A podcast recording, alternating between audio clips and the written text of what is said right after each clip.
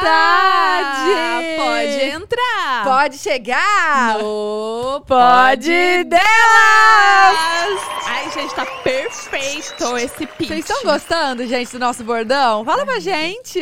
Por favor, já comenta aqui embaixo se vocês gostaram, se vocês aprovaram, senão a gente muda também, né? Não, não vamos estar mudando não, porque esse a gente decorou. Vai então ficar é esse que vai continuar. Obrigada de Muito nada. obrigada, tá gente. Ó, antes da gente começar, não se esqueçam que a gente tem também o nosso canal de cortes, que depois que acaba aqui a entrevista, a gente solta os cortes lá, um resumão, pra quem tem preguiça, daquelas, pra quem não tá acompanhando ao vivo. É, então se inscrevam lá, tá aqui na nossa descrição, nosso canal de corte também, de cortes. É, se inscrevam aqui no nosso canal, a gente tá assim, ó, tipo, vamos chegar em 300 mil inscritos, né, Não, gente? rumo Por favor. a um milhão, por favor. Rumo a um milhão. grande. A 10 Vamos, vamos que vamos. Não, mas tá indo rápido, Tá. graças a Deus, graças a vocês. Tá super legal. Então, desde já, muito obrigada também, né, amiga? Sim, E- é. Muito obrigada. E temos também o super chat. A gente Disponibilizou. disponibiliza. Disponibilizamos. Ô, galera, é o A seguinte. gente, a gente coloca, a gente dá pra vocês é, cinco publis a 200 reais. Isso. E cinco perguntinhas pra nossa convidada, pra nós. Enfim, o que vocês quiserem mandar. por 10 reais também, tá? Então 10 aproveitem. É, No final a gente lê, tá? Tá bom? Obrigada. E Muito agora? obrigada. E agora? Quem será que tem aí? Eu, gente, eu acho engraçado que a gente faz mega suspense pra apresentar a convidada, sendo que já tá no título do vídeo. É, Mas a gente tudo bem. divulga sempre antes também. Não tem, mas ok. Hoje estamos aqui com o Sami! Yay! Seja bem-vinda! Ai, gente, obrigada. Que delícia estar aqui. Vocês são muito legais. Vocês Ah, são muito lindas. Eu tô amando, Oh, amando. meu Deus, a é gente que agradece. Obrigada por ter vindo. A gente sabe que liberar um tempinho, assim, na no- ainda mais na nossa vida de mãe, né? Sim. Separar um tempinho pra vir aqui conversar com a gente. Obrigada de coração, estamos muito felizes. Ai, É eu que muito agradeço o importante. convite, gente. Tá sendo muito gostoso. É uma nova experiência. Nunca fiz isso na minha vida, hein? Inédito. Não, mas vai ser o primeiro de muitos. Primeiro de Amém. muitos. Amém, Senhor. Ó, antes da gente começar o papo, deixa eu dar um outro recado que a gente não tinha falado antes, que é o seguinte: recado para a galera que está nos assistindo, que tem interesse, que gosta do mercado de tecnologia, de programação, de desenvolvimento web. Temos um um recadíssimo, recado Mara. super importante, né? Sim, inclusive, deixa eu só lembrar, eu não sei se vocês sabem, mas esse, esse mercado, né, esse, esse- essa profissão, a maioria dos profissionais, é, ela é composta por homens brancos de classe média alta. Então, é, a XP e a Tribe se uniram Pra mudar esse para mercado. mudar, para revolucionar essa, essa, essa parte do mercado, Sim. né? Por quê? Conte, amiga. Ai, gente. A XP, né, e a Tribe se juntaram pra lançar o curso que, Que chama Turma XP. XP. Ah, deixa eu dar um adendo também. A Tribe é uma escola de, tec- de tecnologia, tá? Então, para que vocês darem uma Cê situada. o que, que é. É, E aí eles lançaram esse curso, né? Já tá certo aí, com 300 vagas, gente. Sim, 300 e vagas. ainda eles dão, né, 50% pago pela, Pela XP. XP. Ou seja, maravilhoso, uma oportunidade única pra você. Sim, pra gente participar mudar esse mercado aí. Agora, presta atenção nisso, tá? Eles vão é, direcionar, né, 30% das vagas pra mulheres e 40% das vagas pra pessoas pretas. Então, eles estão realmente, assim, dispostos a a mudar, mudar. isso no mercado. Exato. Bora que vamos, mulherada que segue a gente. Tem Sim. aí, ó, o QR Code na tela. Já aproveitem Tenham- também. Muito Nossa, legal, muito né? Legal, muito, muito, legal. Muito. legal. E eles também estão querendo ah, essa possibilidade, né, de ter uma ajuda de curso para as pessoas com vulnerabilidade socioeconômica. Então, Sim. é a oportunidade aí para vocês que estão assistindo, para mulherada, meu, vamos, vamos junto, né? Vamos mudar isso esse aí. mercado. Ah, e outra coisa, no final do curso que dura um ano, você ainda tem a possibilidade de participar de um processo seletivo pra trabalhar na XP. então, Gente, cara, maravilhoso. não tem, não tem nada melhor. E esse curso você ainda pode também é, fazer onde Online. quiser, tipo, porque É online. É online. Então, é mara, gente. você ó. faz da sua casa. O link para que você tiver mais, quer mais informações, o link tá aqui na nossa descrição. A gente também vai mostrar um videozinho aqui com QR Code. Já prepara aí o seu celular, Sim. tá? E no final a gente dá mais detalhes. Isso aí. Cadê o vídeo? Tribe e XP. Investimos no seu sucesso. Faça parte da Turma XP. Inscreva-se agora em bitribe.com/turma-xp. Aê! Foi? Ai, gente, olha. Gostaram? Show, né? Não, a Muito gente tá muito, a gente tá muito honrada, sabe? De, de passar essa informação. Sim. Muito legal. Já vou até Super. querer- querer entrar no link. Vai saber, né? Eu quero também participar disso. É bom a gente saber, né? Porque a gente vive com isso. Exato, a gente Exato. trabalha no digital, é sempre bom estudar. Sim. Sim. Uma coisa que eu aprendi é que informação é esquecível, conhecimento não. A gente Ô, nunca louco. esquece conhecimento. No- é pra vida toda. Nossa! Cadê as palminhas, gente? É nisso que a gente tem que investir. arrasou. Gostei. Olha, amei, é verdade. É uma coisa que, assim, é- é- falam que. por- como é que é aquela história? Quando você morre, você deixa tudo de material, mas o conhecimento você leva com você, né? Porque é uma coisa que, assim. Leva pro céu, né? Chega lá e fala, "Ai, Jesus, deixa eu te contar as coisas que eu tô sabendo. que eu aprendi. Deixa eu contar o que eu aprendi aqui. Ô, Sam, você fez faculdade, né? Eu fiz. Na- é, é uma longa história, porque Ah. assim, é, o meu pai sempre quis que eu fizesse faculdade, e aí eu me senti meio assim, poxa, eu tenho que fazer pelo meu pai. Comecei a fazer fisioterapia. Mas tinha alguém na Foi o que família, eu assim? passei, gente. Eu prestei lá. Eu passei o pra que eu- fisioterapia, eu comecei. Passei Fiz pra um ano e medicina, meio. passei- Fiz um ano e meio. Do pra- nada, calma, mas você se inspirou em alguma coisa? Não! Você olhou e falou, eu falei assim, pai, o que, que te, te deixaria feliz de eu fazer, né? Aí ele, medicina. Eu falei, peraí, pai, vamos conversar. Calma. Senta aqui. Tem um pouquinho Vamos mais fazer fácil. uma coisa, né? Mas assim, que eu goste também, que seja mais dinâmica. Eu sempre gostei muito de esporte. Eu sempre fui muito esportiva e sempre gostei também de criança. E aí meu pai falou: olha, tem fisioterapia e tem também é, uma profissão que é muito legal. Acho que é arqueólogo. Que ele achava muito Nossa. legal. E aí ele falou assim: por que você não é arqueólogo? Por que você não vira arqueólogo? Aí eu, tipo. Tá, eu vou tentar a fisioterapia. e aí eu Porque tem que estudar muito história, não é? Muito, coisas assim, tipo, muito, é muito super difícil. assim. E é bem legal quando você entra no, no universo, é muito interessante. Mas aí eu optei por fisioterapia, né? Que também é muito legal. O primeiro dia de aula, assim, a gente viu um casal cadáver no formol, foi bem Hã? traumático. Aí, Meu no Deus. primeiro dia? no primeiro dia. Bom que você já Acho que eles fala, preparam "Hum." assim, né? Tipo, o primeiro dia já filtra quem vai ficar e quem não vai, né? Eu ia ser a que não ia ficar. Falar, ô, tudo bem, senhores? Fica à vontade, que eu tô indo embora. Ó, mais uma vaguinha aí pra você. Ô, Senhor Jesus, ai meu, Meu Deus. Deus. Eu fiquei bem traumatizada. Aí eu fiz ainda um ano e meio. Fiz assim, anatomia, que é dificílimo. dificílimo. Cara, é bastante, né? Porque um ano e meio. Anatomia do pé. Quê? Vocês não fazem ideia de quantos ossos tem no pé, sabe? Era muito difícil, muito. Gente. E eu imagina, fiz... segura o nosso corpo todo, imagina. Pois é. E aí eu cheguei à conclusão... Nossa, é verdade, né? Não tinha pensado. Véi, muito, muita coisa. É, tem- eu não lembro agora. Por tá? isso que o meu é tamanho É por 39. isso que eu não... Continua. Pra aguentar as cabeças. essa testa.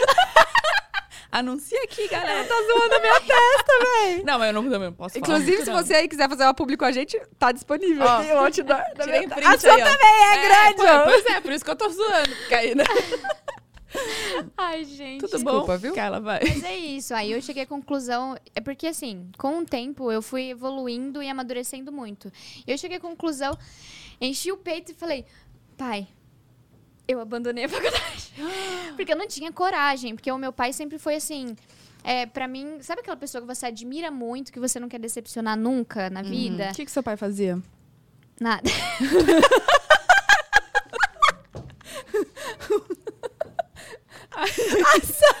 Eu não tô rindo, ele não É, faz eu nada não, do pelo jeito- amor de Deus. do jeito que você fala. Não, mas é porque, tipo assim, exatamente por isso, por ele não ter feito nada da vida, que ele queria que eu fosse alguém. Ah, Entendi. entendi. Então eu não queria falar não pra ele. Aí eu Entendi. fui, né? Mas aí eu falei assim, gente, não tá dando, não é o que eu quero, eu não me sinto bem. É, eu tô aprendendo, é interessante pra caramba. Tanto que, enquanto eu tava fazendo faculdade, é, um- dois carros bateram na minha frente. E aí o cara desmaiou e a mulher desmaiou. E eu que prestei primeiros socorros. Nossa, mas assim, não bom. movi, óbvio, não pode mover em hipótese alguma até a ambulância chegar. Mas, Mas assim, você já tinha um conhecimento é, ali, eu né? passei assim, é, a escala de. Acho que era Glas, Glasgow. Não lembro direito. Mas na época eu sabia, né? Porque eu tava estudando Sim. na época. E aí eu medi, analisei tudo, vi que era grave a situação dela, dele não era. Então a ambulância veio, deu prioridade pra ela e depois já levou ele. Então, tipo, ficou tudo bem. Mas assim, Que bom. aprendi muita coisa. Uso até com o Jake hoje em dia, assim, primeiros socorros, quando acontece alguma coisinha, se ele bate a cabeça, analisa a pupila e tudo mais. Então foi muito útil, só que não era o que eu queria pra minha vida. E aí eu criei coragem e falei pra ele, olha, pai, eu não quero, sabe? Eu não e o meu pai também, hoje, ele mudou completamente. Meu pai, ele sempre foi uma pessoa com a cabeça muito fechada. Sabe aquelas pessoas antigas que acham que tudo é errado, que mulher não precisa fazer tal coisa, tem que ficar em casa, não precisa Tá. de nada. A única coisa que ele queria era que eu estudasse. Mas de resto, ele não me apoiava para tirar habilitação. Ele falava, não, mulher não precisa dirigir, você não precisa, não sei o quê. Sendo que o meu irmão, ele sempre apoiou. Quando meu irmão fez 18 anos, meu, meu pai apoiou. Deu moto quando ele tirou a habilitação e tudo mais. E pra mim, não. Meu pai não fazia. E eu ficava assim, enfurecida. Mas eu sempre tive mania de usar as coisas negativas ao meu favor. Então eu cheguei, eu, eu mesma trabalhei, tirei minha habilitação e quando eu peguei minha habilitação na mão, eu cheguei e joguei na mesa na frente do meu pai e falei, ó, tirei minha habilitação sozinha, Sem falar pra ele. sem falar pra ele. Eu fui, tirei toda a minha habilitação, paguei sozinha com o meu trabalho, coisa que ele ajudou meu irmão a fazer. E, e aí ele, ele. Aí foi a primeira vez que ele olhou pra mim e falou: Eu tô muito orgulhoso de você. Olha. Aí eu comecei a chorar e falei assim: Ah, mas agora eu não quero mais também. Se lasca, eu já tirei minha Agora- eu não habilitação quero mais. sozinha. Então, Aí já- Ai, mas foi muito. Foi um momento bem marcante na minha vida, sabe? Foi, Sim.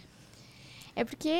Ai, minha, minha vida já aconteceu tanta coisa, assim. Os Conta, meus pais, conta. Os meus pais separaram quando eu tinha 4 anos de idade. Você não- mora- você morava onde? Eu nasci em São Bernardo do Campo, mas eu cresci no interior de São Paulo, uma cidade chamada Hortolândia. Hum, Na verdade, lá são várias cidades juntinhas. Então, assim, eu já morei em Hortolândia, em Sumaré, em Campinas. É tudo divisa de um bairro já é outra cidade, Caramba. sabe? As, as cidades são enormes. tá. Mas nesse ponto específico que eu cresci, cada bairro é um, um lugar, assim. Eu atravessava Aham. uma linha de trem pra estudar, assim, a escola. E era tipo outra cidade? já era outra cidade, Entendi. entendeu? E os meus pais se separaram quando eu era muito nova. E É, quantos irmãos você tem? Eu tenho quatro irmãos, todos homens. Eu sou a única mulher. A mais nova ou não? Não, eu sou a segunda mais velha. É porque, assim, na verdade, com o meu pai, minha mãe teve três filhos. Meu irmão mais velho, eu e o caçula. Uhum. Depois ela casou de novo e teve mais dois.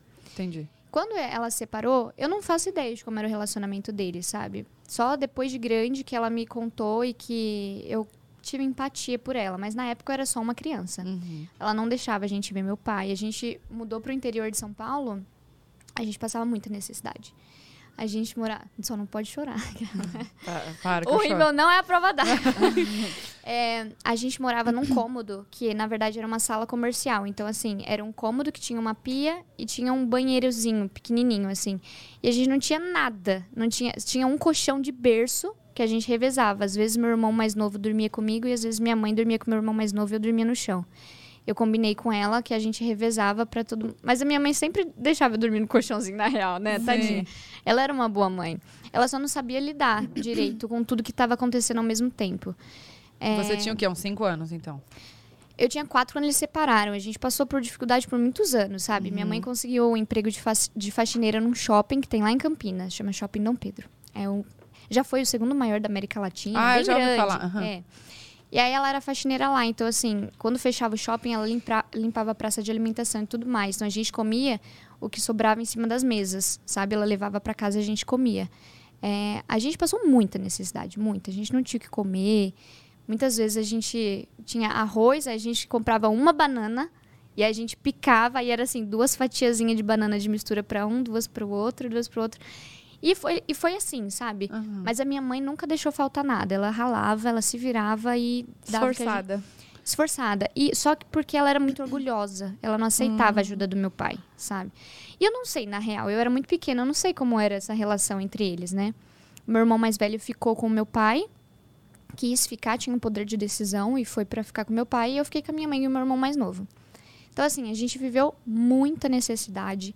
E por a minha mãe ter que ralar muito pra trabalhar pra criar a gente, é, ela ficou muito, muito estressada, ela era muito nervosa, sabe? Então ela batia muito na gente. É, ela entrava nos relacionamentos com os caras nada a ver, os caras batiam na gente Tipo, também. tudo conturbado, né? Tudo Todas as áreas da conturbado, vida. Tanto que eu fui uma adolescente muito rebelde. Muito rebelde. Gente, eu saía pra rolê, voltava na outra semana, sabe? Não tava nem aí, ficava dormindo em casa de amiga. Acho que as mães das minhas amigas falavam assim: quando que ela vai embora aí? sabe? Nem Ela chegou de novo. Oi, tudo bem? De novo. Quanto tempo você vai Sim. ficar dessa vez, né? Porque eu ficava dias e dias, eu não queria voltar pra casa de jeito nenhum. Mas E- você sabe que às vezes a gente vê isso e a gente não, a gente não entende, a gente tem mania de julgar, né? Nossa, mas por que, que essa menina é, tá aqui, fica aqui uma semana, cadê os pais dessa menina e tal? E às vezes é, é tudo reflexo, né, na verdade, Sim. do que você já passou, porque eu acho que é por isso que vale muito a pena a gente frisar de não julgar o outro, porque você não sabe o que ela tá passando. Você não Exato. sabe como é que tá em como casa. que tá dentro da casa. Não, e as pessoas perguntavam pra mim, eu falava que era tudo maravilhoso. Eu era uma grande mentirosa. Sabe aquela. era horrível, porque eu tinha vergonha da minha situação.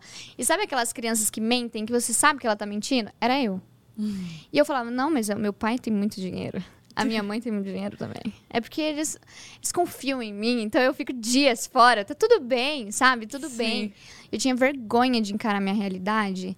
E foi péssimo, assim. Eu passei minha adolescência toda errada, toda conturbada. E, e quando que foi, assim, o, o- a mudança? Tipo, que virou a chavinha? Foi quando eu encontrei Jesus. Teve um dia que eu falo que hoje parece aquelas coisas de crente maluco, né? Aqueles crentes muito, "Ah", mas teve um dia, tá tudo bem. mas eu sou essa crente maluca E tá tudo bem, pode ser. e tá tudo bem. É, teve um dia que eu tava com muita raiva, assim, da minha vida, da situação dos meus pais, de passar fome, de, de todo mundo. Era muito na moda restart, né? Então todo mundo tinha calça colorida. Eu não tinha. Então, assim. E eu hoje sei, sei, sei. não importa mais. e assim, era, eu tinha muita raiva. Aí um dia eu me tranquei no quarto e aí eu fiquei, tipo, chamando o, o malvadão, né? Fiquei, falei pra ele assim, é, o malvadão. E eu ficava falando assim, eu odeio você. Você destruiu a minha família, você destruiu a minha vida. E eu fiquei. e aí eu falei pra ele assim, ó, eu vou crescer, eu vou ser uma pessoa incrível, eu vou pisar na sua cabeça. Desse jeito. Imagina uma criança, eu vou crescer, e Mas eu vou pisar. quantos anos você tinha? Cara, eu acho que eu tinha uns oito ou nove anos. Caraca, muito nova. E aí, no- aí beleza, ficou por isso mesmo, né? Acho que eu irritei muito ele. Porque eu falei, tudo que eu tinha pra falar de raiva, assim, eu, eu falei naquele dia. E eu falei que eu ia provar pro inimigo que e eu nem conhecia, assim. Minha mãe, cresce, eu cresci na Testemunha de Jeová, mas eu não tinha entendido o que, que era a igreja, sabe? Tinha as regras, não pode doar sangue, não pode, sabe? Essas coisas. E eu, ok, segue as regras, mas eu não tinha entendido o que era o amor de Deus. Não tinha. E aí eu peguei xinguei tudo que tinha pra xingar, o malvadão. É, e aí eu peguei e fui viver minha vida, porcaria de novo. E aí um dia eu tava chorando no banho, mais pra frente, assim, na adolescência. É, e eu ouvi uma voz, eu tava sozinha, e eu ouvi uma voz assim, tipo, minhas águas te lavam em meio às tuas lágrimas. Aí eu falei, quê? Tem alguém aí, né? Fiquei até com medo. Aquela coisa de assistir filme de terror, né? Que a gente fica depois com medo. Sim. E eu falei, não entendi. E aí eu tava tomando banho. Aí a água pesou na minha cabeça. Eu ajoelhei e comecei a chorar. Chorar, chorar, chorar. E eu ouvi o som da água, virou som de cristal caindo no chão, assim. Foi muito loucura. Caramba. Sério. E aí eu, eu comecei a chorar, chorar, chorar. E eu senti todo o peso Tipo, da carga limpando, assim. limpando. Porque era uma carga que eu não precisava carregar Não era sua. não era minha, entendeu? E aí é, eu peguei e me senti muito bem, mas assim, eu fiquei um tempão chorando. É, e eu sentia naquele dia que eu não ia carregar mais nada do- da carga das decisões dos meus pais. Isso na hora, né? Mas depois a gente sempre esquece. Sabe aquela coisa que Deus fala pra gente e a gente acaba esquecendo? Mas foi uma coisa muito marcante na minha vida. Naquele momento eu conheci Jesus, porque depois eu comecei a orar e eu nunca me senti tão amada na minha vida. Eu nunca tinha me sentido amada. Eu sei que minha mãe me amava, eu sei que meu pai me amava, mas eu não tinha me sentido amada. É um amor diferente, né? Algo É um amor surreal. Sim. É um amor de mãe, é um amor de pai, é um que amor acolhe. que acolhe. E é muito louco que agora que eu cresci, eu já estudei mente humana, bastante coisa, né? E eu aprendi que não é um eu te amo. É você se, você se sente amada por mim? Porque todo mundo fala eu te amo, virou uma, uma frase tão comum, sabe? Clichê. É, todo mundo fala eu te amo, eu te amo. Ai, amei, eu te amo. E tipo, poxa, o amor é tão grande, é tão imensurável que essa frase já virou clichê. E aí, hoje, quando eu quero dizer que eu amo uma pessoa, eu pergunto: você se sente amada por mim? Sabe, eu vi, acho que o Pablo Marçal falando isso. Você se sente amada por mim? É, E a se a pessoa fala, é, eu me sinto, mas hoje eu não estou me sentindo amada por você. Aí, então, o que, que eu preciso fazer? O que, que eu posso fazer para você se sentir amada? Porque tem as cinco linguagens do amor, né? Cada Hum. pessoa se sente amada de um jeito. Vocês sabiam disso? Não. Jura? Aham. Eu Vocês acho que não assim, sabiam? as cinco, não, mas acho que a gente já deve ter É, Sério? Sentido A e gente não deve saber a teoria, né? Vamos descobrir Fala. qual é a linguagem do amor de vocês? Hum. É muito legal. Vamos. Tem é, o tato físico. Uhum. Quando você se sente amada quando a pessoa te abraça ou passa a mão no seu cabelo, é o tato físico. Tem palavras de afirmação, quando a pessoa fica falando, você é linda, eu te amo, você é incrível, você faz isso bem, não sei o quê. Essa é a palavra de afirmação. Uhum. É, tato físico, palavras de afirmação presentes. Que seja uma caneta. Eu acho que eu li isso, eu li essa semana É um de uma livro? psicóloga falando. É uma teoria, assim, que tá em todos os lugares. Eu não sei quem iniciou ela. Tá. Eu, eu sou ignorante nessa parte, mas eu sei que é isso. Você sabe dela. Eu sei que ela existe. Uhum. É tato físico, presente, tempo de qualidade, palavras de afirmação e. Tem outras? Vocês Calma, acho sabem, gente? tô- Comentem tô vendo aí. Alguém sabe qual que é? Tem a quinta. Palavras São de cinco. afirmação, qualidade de tempo, É, tempo de qualidade. presentes, gestos de serviço ah, e atos de serviço. serviço. E atos fi- O meu é atos de serviço. Como assim? Tipo assim, você, te- você tem vários, tá? Mas aqui cada um tem a porcentagem de. Mas como você se sente amada? então agora a Ah, pessoa faz o quê? Por exemplo, a pessoa vai colocar água pra ela, eu nem pedi, ela vai colocar água pra mim também. Eu acho super fofo. Eu me sinto querida. Tá. Entendeu? Aham. Ó, a pessoa. Tipo, lavar a louça, consertar a fechadura, levar o lixo pra fora, levar o carro pra lavar, essas coisas. São É, é um, esse é um exemplo, assim, do dia a dia de Sim, casa. sim. Mas é uma coisa do tipo assim. É muito mais simples, sabe? Alguém viu que a minha roupa enroscou na cadeira, vai e tira pra mim. Isso pra mim é incrível. Eu falo, nossa, ela tá prestando atenção em mim, sabe? Aí a gente se sente querida. Tem gente que se sente querida com presente. O presente é tipo, a pessoa, nossa, eu tava andando na rua, eu vi essa caneta, eu achei tão fofa, lembrei de você. Ah, eu me sinto assim. Não eu é um presente alguém- caro. É. É só de lembrar de você e trazer uma Um lembrança, mimosinho. um mimosinho. E tem que ser um só, não pode ser vários? Porque eu gosto também de, de, Claro. de tato. de Claro, físico. sim, sim, são vários. Cada um tem a porcentagem. Uhum. O meu é, tipo, 50% é atos de serviço.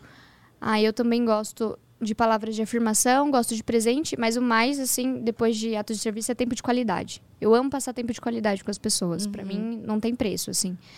E aí é isso, cada, você tem a porcentagem de cada uma, muito legal. Que legal. Tem um quando- livro também, acabei de ver. E isso é, nossa, é super legal esse universo. Quando você mergulha, você fala, caramba. E muitas vezes a pessoa que você tá num relacionamento, ela não tem a mesma linguagem de amor de você. Não. É então você não, você fala que saco, a pessoa não faz nada pra mim, eu não tô me sentindo amada. Mas por ela ter a linguagem dela, ela tá fazendo a linguagem dela, mas é que você não dá valor pra isso porque não é importante pra você. Sim. Só que ela não sabe. Por isso é importante o diálogo. Por isso é importante Sim, e conversar respeitar também, e né? fazer um pouco do que o outro gosta, entendeu? Sim, sim. E é muito legal ter essa troca. Eu já conversei muito com a minha psicóloga sobre isso, porque eu sempre pensei assim, cara, eu não consigo amar, assim, sabe? De, de toque, de beijo e tal. E o, e o Lin, ele gosta disso, porque ele faz. E o meu gesto de amor é diferente. Eu gosto de, de cozinhar, de preparar uma coisinha, de sabe? É, tipo, de fazer um negócio. Uhum. E aí eu parece que aquilo eu me dou 100% e é uma forma de amar. Mas né? você sente que ele não dá valor? Não, suficiente? ele dá. Ah, Aí que ele bom, dá. que Aham. bom, que bom. É porque É tem, diferente, tem- né? é diferente, porque tem gente que não, não percebe, tipo, por exemplo, tem gente que a linguagem de amor é palavras de afirmação. E aí a pessoa Que é o falar, né? é, te amo. te né? amo, você é incrível, não sei, olha que Uhum. legal, sabe? São palavras de afirmação. E aí tem gente que, pra ela, ela quer ouvir isso, então automaticamente ela fala, porque é assim que ela conhece o amor. Só que aí ela fala e a outra pessoa não dá bola, porque a pessoa não sabe que isso é importante. Porque pra ela não é, porque não é a linguagem de Sim, amor dela. entendi. Então ela não dá valor. A pessoa fala, caramba, eu amo tanto ela, mas ela não me ama de volta, porque ela não fala as coisas. Só que ela não entende que a, língua, a outra tá fazendo uma linguagem diferente da dela. Sim, totalmente. 100%. Então, é muito louco como é percepção. Os dois estão amando com todas as forças, mas não é, parece que não é suficiente. E não é que vocês não dão certo, mas é porque vocês têm que conversar e saber qual é a linguagem de amor de cada e se doar. Eu também acho um saco o tato físico. pra mim é zero importante. Eu não gosto assim dessa coisa de ficar abraçando ou de encostar. Mas eu acho que eu isso sou também zero. tá muito ligado com a sua criação e a sua Sim, infância. Eu acho que Sim, super. 100% é reflexo disso, né? Porque você não teve muito isso. Exato, entendeu? Então Eu você não, tá tive acostumada. nada. E você não é obrigada também a gostar. Então, mas aí, em todos os meus relacionamentos, eu fui aprendendo a doar mais isso, eu fui quebrando. Eu não gostava que fazia cafuné na minha cabeça. Eu odiava. Ah, eu, não gosto também porque meu cabelo é oleoso. Aí o que acontece? Ele fica mais oleoso Mas eu ainda. achava, eu achava horrível a pessoa ficar encostando. Hoje em dia, eu já falo, poxa, é normal. É porque eu não tive isso na infância, então eu não desenvolvi esse lado, Sim. sabe? Sim. E a gente vai se adaptando. Mas, eh, voltando ao assunto, é Tá. porque quando eu encontrei Jesus, foram todos esses amores de uma vez e me inundou de uma forma que eu falei, uau. E aí Esse você, é o amor. você seguiu na, em Testemunhas de, de Jeová. Não, aí, então, aí o patrão do meu pai, ai, é porque E nisso você morava com, com seu pai? Não, morava com a minha mãe. Com a sua mãe ainda? Você morou com a sua mãe até quanto- quantos anos? Então, eram idas e vindas. Tipo, eu falava que eu ia pra escola, eu matava a aula e ia ver meu pai. Já, che- já chegou ao, ao ponto da minha mãe chamar a polícia pra viatura ir buscar a gente, porque a gente não queria mais ficar com ela. A gente queria conhecer o meu pai, eu queria saber quem era meu pai, como ele era. E, e a gente via ele raramente. Quando ela tava de bom humor, deixava a gente ver ele. Então, nessas raras vezes, tava tudo bem. Ele tava feliz, ele tava de bom humor, ele dava presente, não sei o quê. Porque quando você vê de. Agora, minha mãe tava todo dia ralando, trabalhando. E vocês- gente, vocês sabem, criança dá estresse, né? Muito. Tipo assim, poxa, faz isso, faz não sei o quê. Aí tem que cuidar da casa. Pra minha mãe ter que trabalhar muito, eu aprendi a fazer as coisas de casa muito cedo. Uhum. Então eu cozinhava, eu limpava a casa, eu cuidava dos meus irmãos, eu levava eles pra escola, voltava. Então era eu que fazia tudo isso. É, Então, e- por isso que talvez você depois teve uma, uma rebeldia, assim, por, por conta de não. Porque eu queria viver. Poder ser criança, né? Exato, eu queria viver. E eu, e eu brinquei, assim. Hoje eu vejo e falo, poxa, eu brinquei, mas é que eu não pude fugir das responsabilidades de um adulto também. Eu fiz os dois ao mesmo tempo. Eu achava um saco e eu não entendi o lado da minha mãe. Eu era muito ignorante, porque eu tinha cabeça, eu via o que eu via, eu não via o por trás, sabe? Não, você era criança. Eu era É, criança, né? exato. Então, assim. É, e aí, chegou um determinado momento que eu surtei, briguei com a minha mãe e fui morar com meu pai. Mas era aquela coisa: voltava por causa do meu irmão mais novo, que tinha que ficar com ela, que era muito pequeno. Aí eu voltava pro meu pai. E isso voltava. lá em Hortolândia. Tudo em Hortolândia. Uhum. É. Porque eles separaram, mas ele também continuou morando lá. Meu pai. Então, a gente era de São Bernardo do Campo. Aham. Nasci em São Bernardo do Campo. Aí, quando a minha mãe mudou, meu pai mudou atrás. Tipo, mudou pra ficar perto da gente. Mas aí minha Entendi. mãe ficou com mais raiva ainda e não deixava a gente ver ele. Entendi.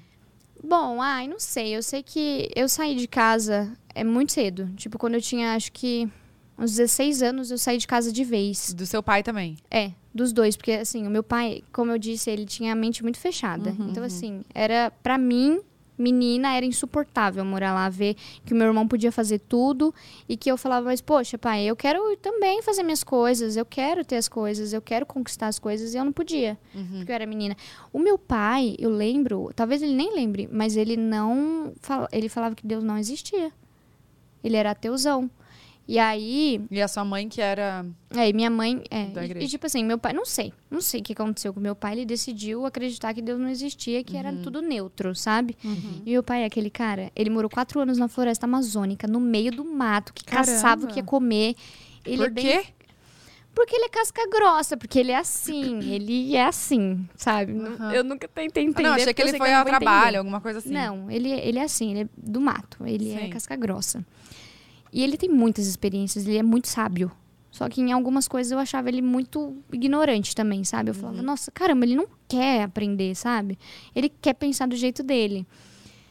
E aí eu peguei e saí de casa. Então, assim, como eu não tinha onde morar, eu brigava com a minha mãe, eu saía de madrugada, eu dormia na rua. Tipo assim, embaixo de todo de sorveteria, eu dormia na rua, tremendo de frio. E porque depois eram você ia umas brigas onde? muito brutas. Eu dormia na rua, depois eu ia pra escola e voltava pra casa. Fazer o quê? Não tinha pra onde ir. Entendi. Com 16 anos eu saí de casa. Comecei a trabalhar como empregada doméstica pra poder morar na casa, comer lá, pra conseguir terminar a escola. Então, assim. Ah, você é, estava estudando, né, nessa época? eu que tava você- estudando. E uma coisa, eles colocaram na minha cabeça que eu não podia abandonar a escola nunca. Porque a minha mãe estudou, acho que até a quarta série só. Então, assim, eles não queriam isso pra mim. Então, eles sempre colocaram isso na minha cabeça. E como você arrumou esse trabalho? Então, era uma mãe de uma amiga minha. Ah, Entendeu? Na verdade, eu já trabalhei em duas casas. Uma, a mãe de uma amiga minha, ela tinha depressão. E aí eu fui visitar lá ela, brincar, né? Tipo, visitar. E aí a mãe dela tava no quarto. E eu falei assim, poxa, sua mãe não come? Ela, não, só toma remédio e uns shake. Aí eu falei, deixa eu preparar uma comida pra ela. Aí eu já preparo pra gente, não sei o quê. Ela falou, então tá bom. Aí eu preparei. E aí eu fui levar lá na porta, né? E aí ela agradeceu. E aí ela me ofereceu, ela falou: "Você não quer ficar aqui alguns dias? Aí você faz as comidas, porque a filha dela, essa minha amiga, era bem mais nova que eu, então ela não sabia fazer as coisas". E eu falei: "Incrível, era tudo que eu queria, sair de casa". E eu comecei a fazer isso, fazer comida, ficava lá até, só que era longe da minha escola. E aí depois voltei para casa da minha mãe, briguei de novo com a minha mãe, aí fui para casa de outra da mãe de uma outra amiga minha que também era mais nova. É, e fiquei lá, ajudava nas coisas de casa, em tudo, sabe? E até terminar a escola. Aí terminei a escola, fui viver. Minha... É porque assim, eu sempre fui, tipo, de focar na solução dos meus problemas. Poxa, se tá ruim pra mim aqui, eu vou trabalhar. Eu lembro que eu já trabalhei numa hamburgueria que era pra eu limpar chapa. Gente, o meu trabalho era assim, limpar as mesas e limpar a chapa com aquele, uma espátula de ferro, assim. Sim. Eu ficava fedendo gordura, gordura, o cabelo todo gorduroso. Aí eu chegava no outro dia na escola pra ganhar 10 reais por dia, sabe? Eu ganhava. E aí eu falava assim, nossa, eu não aguento mais, mas eu vou continuar, eu vou conseguir conquistar minhas coisas. E eu sempre fui muito assim, muito. Só que eu achava um saco, porque eu sou muito artística. Eu sempre gostei de artes, assim. Entendi. E aí foi indo, assim, eu sempre fui atrás das minhas coisas. A última vez que, que eu fiquei brigada mesmo com a minha mãe foi quando ela, a gente tava brigada e aí ela descobriu câncer, né? Minha mãe faleceu faz pouco tempo de câncer. E quando ela descobriu câncer há quatro anos atrás, eu não pensei duas vezes. Eu trabalhava com imagem, eu era modelo comercial. E eu não pensei duas vezes. Eu raspei minha cabeça, mesmo, mesmo com a minha vida totalmente conturbada. Eu raspei meu cabelo, eu perdi meu contrato no trabalho. E eu voltei pra casa dela e falei assim: mãe, eu tô aqui. Independente de qualquer coisa, eu tô aqui. Porque eu, eu sou assim. É uma porcaria. Porque a pessoa pode pisar na minha cabeça. Eu vou e faço tudo por ela, sabe? E aí eu peguei e falei: mãe, eu tô aqui Mas com agora você. acho que você já tá melhorando. É. Vou chorar. Ai, aí é, eu peguei e voltei por ela. É, ela começou a fazer tratamento. E ela morava onde? Em Hortolândia Ainda, ainda. Só que ela já era casada e já tinha mais dois filhos E- pequenos. Tá, e você morava com seu pai? Baguncei meu cabelo. tá bom. Não. E, E aí- você morava onde? E aí eu voltei pra casa do meu pai. Tá. Porque mesmo ela estando com câncer, eu sabia que a convivência com ela ia ser difícil, que ia ser melhor ficar distante, né? Voltei pra casa do meu pai, e aí eu continuei convivendo com ela, mas eu tinha que trabalhar. Então, como eu tinha é, experiência em carteira como modelo, consegui um emprego como. É, sabe aquela pessoa que fica assim, faz as poses, é produtora, assim, Produtora, isso. sim. E aí, só que era com infantil, porque eu sempre amei criança, eu amo criança. Então eu trabalhava com criança em uma agência em São Paulo. Então eu ia de segunda-feira, ficava de final de semana eu voltava. E eu amava, assim, amava. É... Ai, gente, não sei. Eu fui a um retiro da igreja, é que a minha vida é tão doida, tem Eu tanta história. tem- é. eu fui num retiro da igreja e Deus falou pra mim lá que era pra eu abandonar tudo que eu tinha e ir pro Rio de Janeiro. Olha que louco. Ah, e aí você fez isso? Eu fiz. Eu vendi meu celular por 700 reais. Comprei uma passagem de E ônibus, fui quantos pro anos Rio de você tinha, Janeiro. Sam? É, ela fica falando, a gente nem sabe. Eu Eu tô tinha querendo- 19. É, Não, é que aconteceu tanta coisa na minha Eu tô vida. querendo fazer uma, uma historinha na Ah, minha ó, cabeça. Não eu dá, não dá. Porque você tem é muito 23 hoje, loucura. né? Eu tenho 23. Você é muito nova. Eu sou muito nova. Eu- é porque eu sempre fui. Por eu não ter apego aos meus pais, por, tipo, na verdade eu tenho, né? Óbvio. Não, Nossa, que horror que eu falei. Eu tenho muito apego, mas por a gente não ser muito próxima, a gente não é aquela família, tipo, ai, vamos se encontrar, não sei o quê, tá tudo lindo, ai, a gente pertinho. Não, a gente é assim. A gente se ama, tá, mas tem problema, eu te ajudo, não sei o quê, tal. Nunca foi uma família muito sentimental, Com afeto, né? com afeto. Entendi. Então eu sempre fui muito desprendida. Eu saí e fazia minhas coisas, sabe? Eu tenho que resolver minha vida, eu tenho que mudar essa realidade. Eu não aceito. Eu, vi- eu, eu nasci aqui, mas eu não aceito isso pra mim. Eu não aceito. E eu sempre fui assim. E aí, Tá, e aí você vendeu, foi pro Rio de Janeiro. Rio de Janeiro, cara, foi assim. Na. É que, falando assim, parece que eu sou muito louca, mas é que no tá retiro. um pouco mesmo. Mas é que no retiro, aquelas aí que só eu escutei a voz no de retiro Deus. você foi sozinha ou não? Fui, fui sozinha na igreja, uma igreja que eu amo em Campinas. E aí, é, Deus falou pra mim assim: você é muito independente. Você precisa aprender a ser dependente de mim. Aí eu falei assim: não, Deus, eu resolvo tudo sozinha. Eu tô viva até aqui por causa de mim. Porque eu sempre corri atrás das minhas coisas, sempre foi mesmo. E aí Deus falou assim: não, eu quero que você aprenda a ser dependente de mim. Você vai pra um lugar que você não conhece ninguém, que você não tem nada. E eu vou ser o chão do seu próximo passo. Esse é, esse é meu testemunho. É, eu fui pra lá com o dinheiro do- que eu vendi meu celular. Eu comprei um celularzinho que só dava pra ligar e fazer SMS.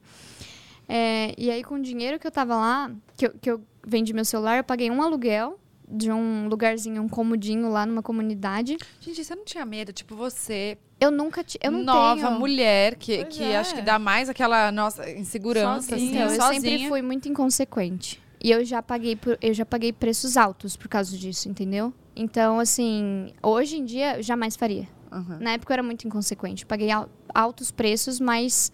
é, enfim. Fui, fui pra lá e assim, eu não tinha colchão pra dormir. Eu só fui com uma mochilinha de roupa. E aí a vizinha pegou e falou assim: não tinha o que comer, eu não tinha dinheiro pra comer. Não tinha nada. E aí a vizinha falou assim: é, você se mudou? Ela viu entrando com as minhas coisas. Você se mudou agora? Quando chega o resto das suas coisas? Aí eu falei: eu não tenho coisas. Ela falou assim: como não? Eu falei: não tenho, eu vim reiniciar a vida aqui. Eu preciso ser dependente de Deus. E ela era cristã. E ela falou assim: Eu tenho colchão, eu vou te dar, vem aqui. Você já almoçou? Eu não. Você tá com fome? Tô morrendo de fome. Ela vem almoçar aqui. Então, os próximos dias, até você não conseguir emprego, você vai comer na minha casa. Olha que louco. Ela foi na porta da minha casa. No outro dia, um cara pegou. Pra quem não sabe, meu nome não é Sami. Exatamente, eu quero Pois é. saber da onde veio o Sami. Gente, a gente vai abrindo vários loopings, porque a minha Vai. vida é muito Não, doida. fala, vamos abrir um parênteses pra você falar, pra Vamos. gente situar? Tá, depois a gente volta nessa Isso. história. Da, da- O meu nome é Carol. Carolina. Ca- Caroline. Caroline. Caroline. E o Sami é porque meu nome é Caroline Sampaio. Na escola, na época, eu acho que vocês lembram, todo mundo chamava pelo sobrenome. Na escola de vocês também? Era o seu É. nome? Não, como é um pouco difícil. É. Stoniek. É, mas a não. galera chamava pelo sobrenome na minha época, assim, na minha escola. Na minha época, como se eu Nossa. E, Lou, eu queria um guardanapo, please. Que eu derrubei água aqui, obrigada. Ah. e aí, é, aí a, a galera me chamava de Sam, de Sampaio. Hum. Sam. E aí, quando eu fui escolher o nome artístico, eu só coloquei o Mi, porque Sam era muito tipo, Sam o quê? Sam o quê? Aí eu coloquei Mi, Sami. Aí ficou Ah. Sami. Mas, é, mas isso foi quando você foi sentido. criar Instagram, então, É, alguma coisa exato. assim? Não, foi depois. Depois. Acho que foi Obrigada. Imagina. No ano retrasado que eu mudei pra Sami. Mas era eu, Caroline Sampaio. Meu Instagram já foi assim, todo mundo odeia Caroline. Mentira! Os stories são horríveis. Mas é, é isso, assim, meu Instagram mudou só depois. Eu tô chocada. Depois que alguém me falou que por questão de segurança não era bom usar o nome verdadeiro. Ai, nossa, se eu soubesse, faria isso também. É, aí eu peguei e mudei, coloquei Sami. Mas é isso, não faz o menor sentido, Sami. Não tem de onde veio. Não tem uma história linda, maravilhosa. É só isso. Gente, tô, tô chocada. E eu nunca gostei do meu nome antes. Não? gosto- De Caroline? Carol. É, eu não Caroline. gostava de Carol. Nossa, achei lindo. Caroline. É porque quando as pessoas me chamavam de Carol, eu sentia que elas estavam bravas, não sei. Aí quando me chamavam de K, era de boa. Aí as pessoas me chamavam de K. Só que aí K podia ser tanta coisa. É amplo. Quando falava Carol, aí eu, meu Deus, o que que aconteceu? Quando falava Caroline, eu falava, Sai de baixo. "Acabou o Segura na mão de. Deus e Que vai. que a- É O isso. que, que aconteceu, né? E aí, é, Tá, voltando, agora pra... Voltando. Então, o Sami é recente. é recente, super recente. Super recente. Tipo, uns dois, três anos que É. você usa. Dois anos, por aí. Caramba. Tô muito É chocada. super recente. Tá, e veio um homem. Isso, no outro dia, um cara passou de moto, parou e falou assim, Carol... Aí eu falei, sangue de Jesus tem poder, Aonde ninguém me isso? conhece aqui. Como esse No cara sabe Rio. meu nome? No Rio. Ele falou assim, eu tenho um restaurante aqui, sua vizinha falou de você pra mim. Você não quer trabalhar lá, não? Nesse nível. Foi tudo. Não, Deus Ligando, foi o, assim. o chão de cada passo. De cada passo. Uma semana depois eu tava trabalhando numa loja de semijoias e bolsas, ganhando horrores com comissão. Eu vendia muito bem. Porque, por ser uma menina muito louca, eu, eu Você falo. não tinha nada a perder, né? Não, eu falo muito. Eu falo muito bem. Eu até falei, até falei com a minha amiga, eu falei assim, gente, eu tenho medo de falar o que não deve lá, porque eu começo a falar e eu não paro mais. Eu tenho esse costume. A pessoa não precisa de esforço pra arrancar nada de mim. Não, mas a gente nem quer isso, amor. Só conta aí sua Entendeu? história de vida. Exato. E aí, é, eu peguei e eu me comunicava muito bem. Então, assim, eu vendia horrores, comecei a ganhar muito bem e tudo mais. Mas eu ainda não tava feliz, porque eu queria ser artista. Eu sempre quis ser artista. É, Mas você desde tava que- fazendo seu pezinho de meia, eu guardando tava dinheiro. fazendo, exato. Eu juntei bastante dinheiro. E eu não tava feliz porque eu não gostava de trabalhar com vendas, eu queria ser artística, artística. É, e tanto que eu faço, eu fiz balé desde a infância, fiz teatro desde que eu me entendo por gente, eu faço aquelas oficinas gratuitas de teatro. Sim. Porque como a minha mãe tinha que sair para trabalhar, ela enfiava eu e meu irmão em algum lugar. E aí tinha aquelas oficinas gratuitas da, do estado Tá. que tinha teatro, jiu-jitsu e tudo mais. Então eu sempre me amarrei assim, música, Você teatro, canta também, eu né? canto, exato. E eu sempre fui apaixonada pela música. Uhum. Então eu tava insatisfeita. E aí No Rio de Janeiro. no Rio de Janeiro, Sozinha. no Rio de Janeiro sozinha, né? Co- Gente. Fui conhecendo pessoas ao decorrer, fui conhecendo pessoas da igreja ao decorrer. Então, assim, me envolvi com pessoas muito boas. E conheci pessoas também muito ruins. Tipo assim, adolescentes muito loucos. É que eu já tinha passado, eu já tinha curtido tanto, tão doideira a minha adolescência, que eu olhava e falava, tá Ai, bom, esses galera. Já sei onde vai é, levar isso. exato. E aí eu comecei a pesquisar como fazia pra ser figurante na Globo. Eu fui figurante na Globo. Se vocês pesquisarem Malhação, Tá brincando. bombástica. Bomba! Sami já Ok, foi figurante em Malhação. É, e na edição Viva a Diferença. Que era da Gabi. Qual Gabi? Gabi Lopes, não era? Não sei. Não lembro. Não, não lembro. Não sei. Gente, figurante não é notado. Não conheço ninguém. Você não via os atores? Eu via quando eles estavam gravando, mas assim, eles lá e eu, tipo, figurante. Eu já fui figurante também, eu sei. já fiz tudo também, amor. Comer o que tem já era, sabe? E aí. Você ganhou era- lanchinho, suco e 50 reais. E fique feliz, porque você tá o passando na televisão. Aham, tá? Globo. O dia O inteiro. dia inteiro, gente. a senhora vai Mas, embora. é, mas pra mim era ótimo. Porque eu tava vivendo meu sonho ali. Eu tava na televisão, eu não queria saber de nada. Sabe? Eu podia estar o dia inteiro cansada, suada, fedendo. Eu tava na televisão. Aí você eu ligava, na tipo, Globo. mãe, eu tô na Globo, vai é, assistir. sabe? Então era incrível. E aí eu fiz figuração em Viva a Diferença, Malhação. Acho que eu fiz também no outro lado do paraíso, se eu não me engano, não lembro. Porque era assim, é o que tem, só põe a roupa e vai lá e fica lá. Então, Ah, entendi. Era tanta coisa que você nem sabia mais o que você tava fazendo. Era só num cenário só ir diferente. ganhar o dinheirinho. E era pouco dinheiro, não era, não era nada comparado com o que eu ganhava vendendo, né? Mas você queria estar no meio. Mas eu queria estar no meio e eu já tinha, eu tinha juntado muito dinheiro, porque eu não fazia nada. Eu só guardava o dinheiro, sabe? Uhum. É, enfim, e aí eu queria muito ser atriz, eu queria estudar, e eu comecei a estudar enquanto fazia figuração. Eu tirei meu DRT, o que foi incrível pra mim. Hoje eu sou atriz com DRT. Nunca fiz nenhum trabalho como atriz grande ainda. Ainda. Joguei no universo, hein, galera? Vai, É vai, vai rolar. Vai rolar. Eu nunca fiz ainda, mas eu tenho meu DRT. Então, tipo assim, eu, Eu, falei assim. eu juro que eu entendo tudo que você tá falando. Eu também tenho DRT e o meu sonho era ter DRT. Eu falava, eu não vou, não vou parar esse curso, eu não vou parar até eu conseguir meu DRT. DRT. Exato. Aí eu fui no negócio do trabalho, mó BO pra tirar o DRT. Tirei o DRT. Nunca fiz nada. não usei Mas tá na minha carteira nada. de trabalho. Tá lá, mas tem, tem, a opção exato. ali caso queira. Inclusive. Netflix, a gente tá disponível, tá? Super Tipo, disponível. Globo, Record, qualquer um. A SBT. Amazon. Pode Amazon. vir. A gente tá aqui. HBO. É, qualquer um, amor. Eu seria uma super Serena, tá? Gente, mas você faria muito aquela série, tipo, de policiais, de suspense, Gente, sabe? eu amo, eu amo. Aquela Lucifer que tem a, a detetive, sabe? eu Hum, acho eu não incrível. sei, eu não assisto muita Sim, série. era demais. Eu amo. E aí, é, e aí eu peguei que eu queria continuar estudando, então voltei pra São Paulo. Foi aí que eu comecei a trabalhar na agência de modelo como produtora. Com Ah, quantos anos? Gente, eu acho que. Que agência que era? Ai, faliu, não queria falar. Ah, tá.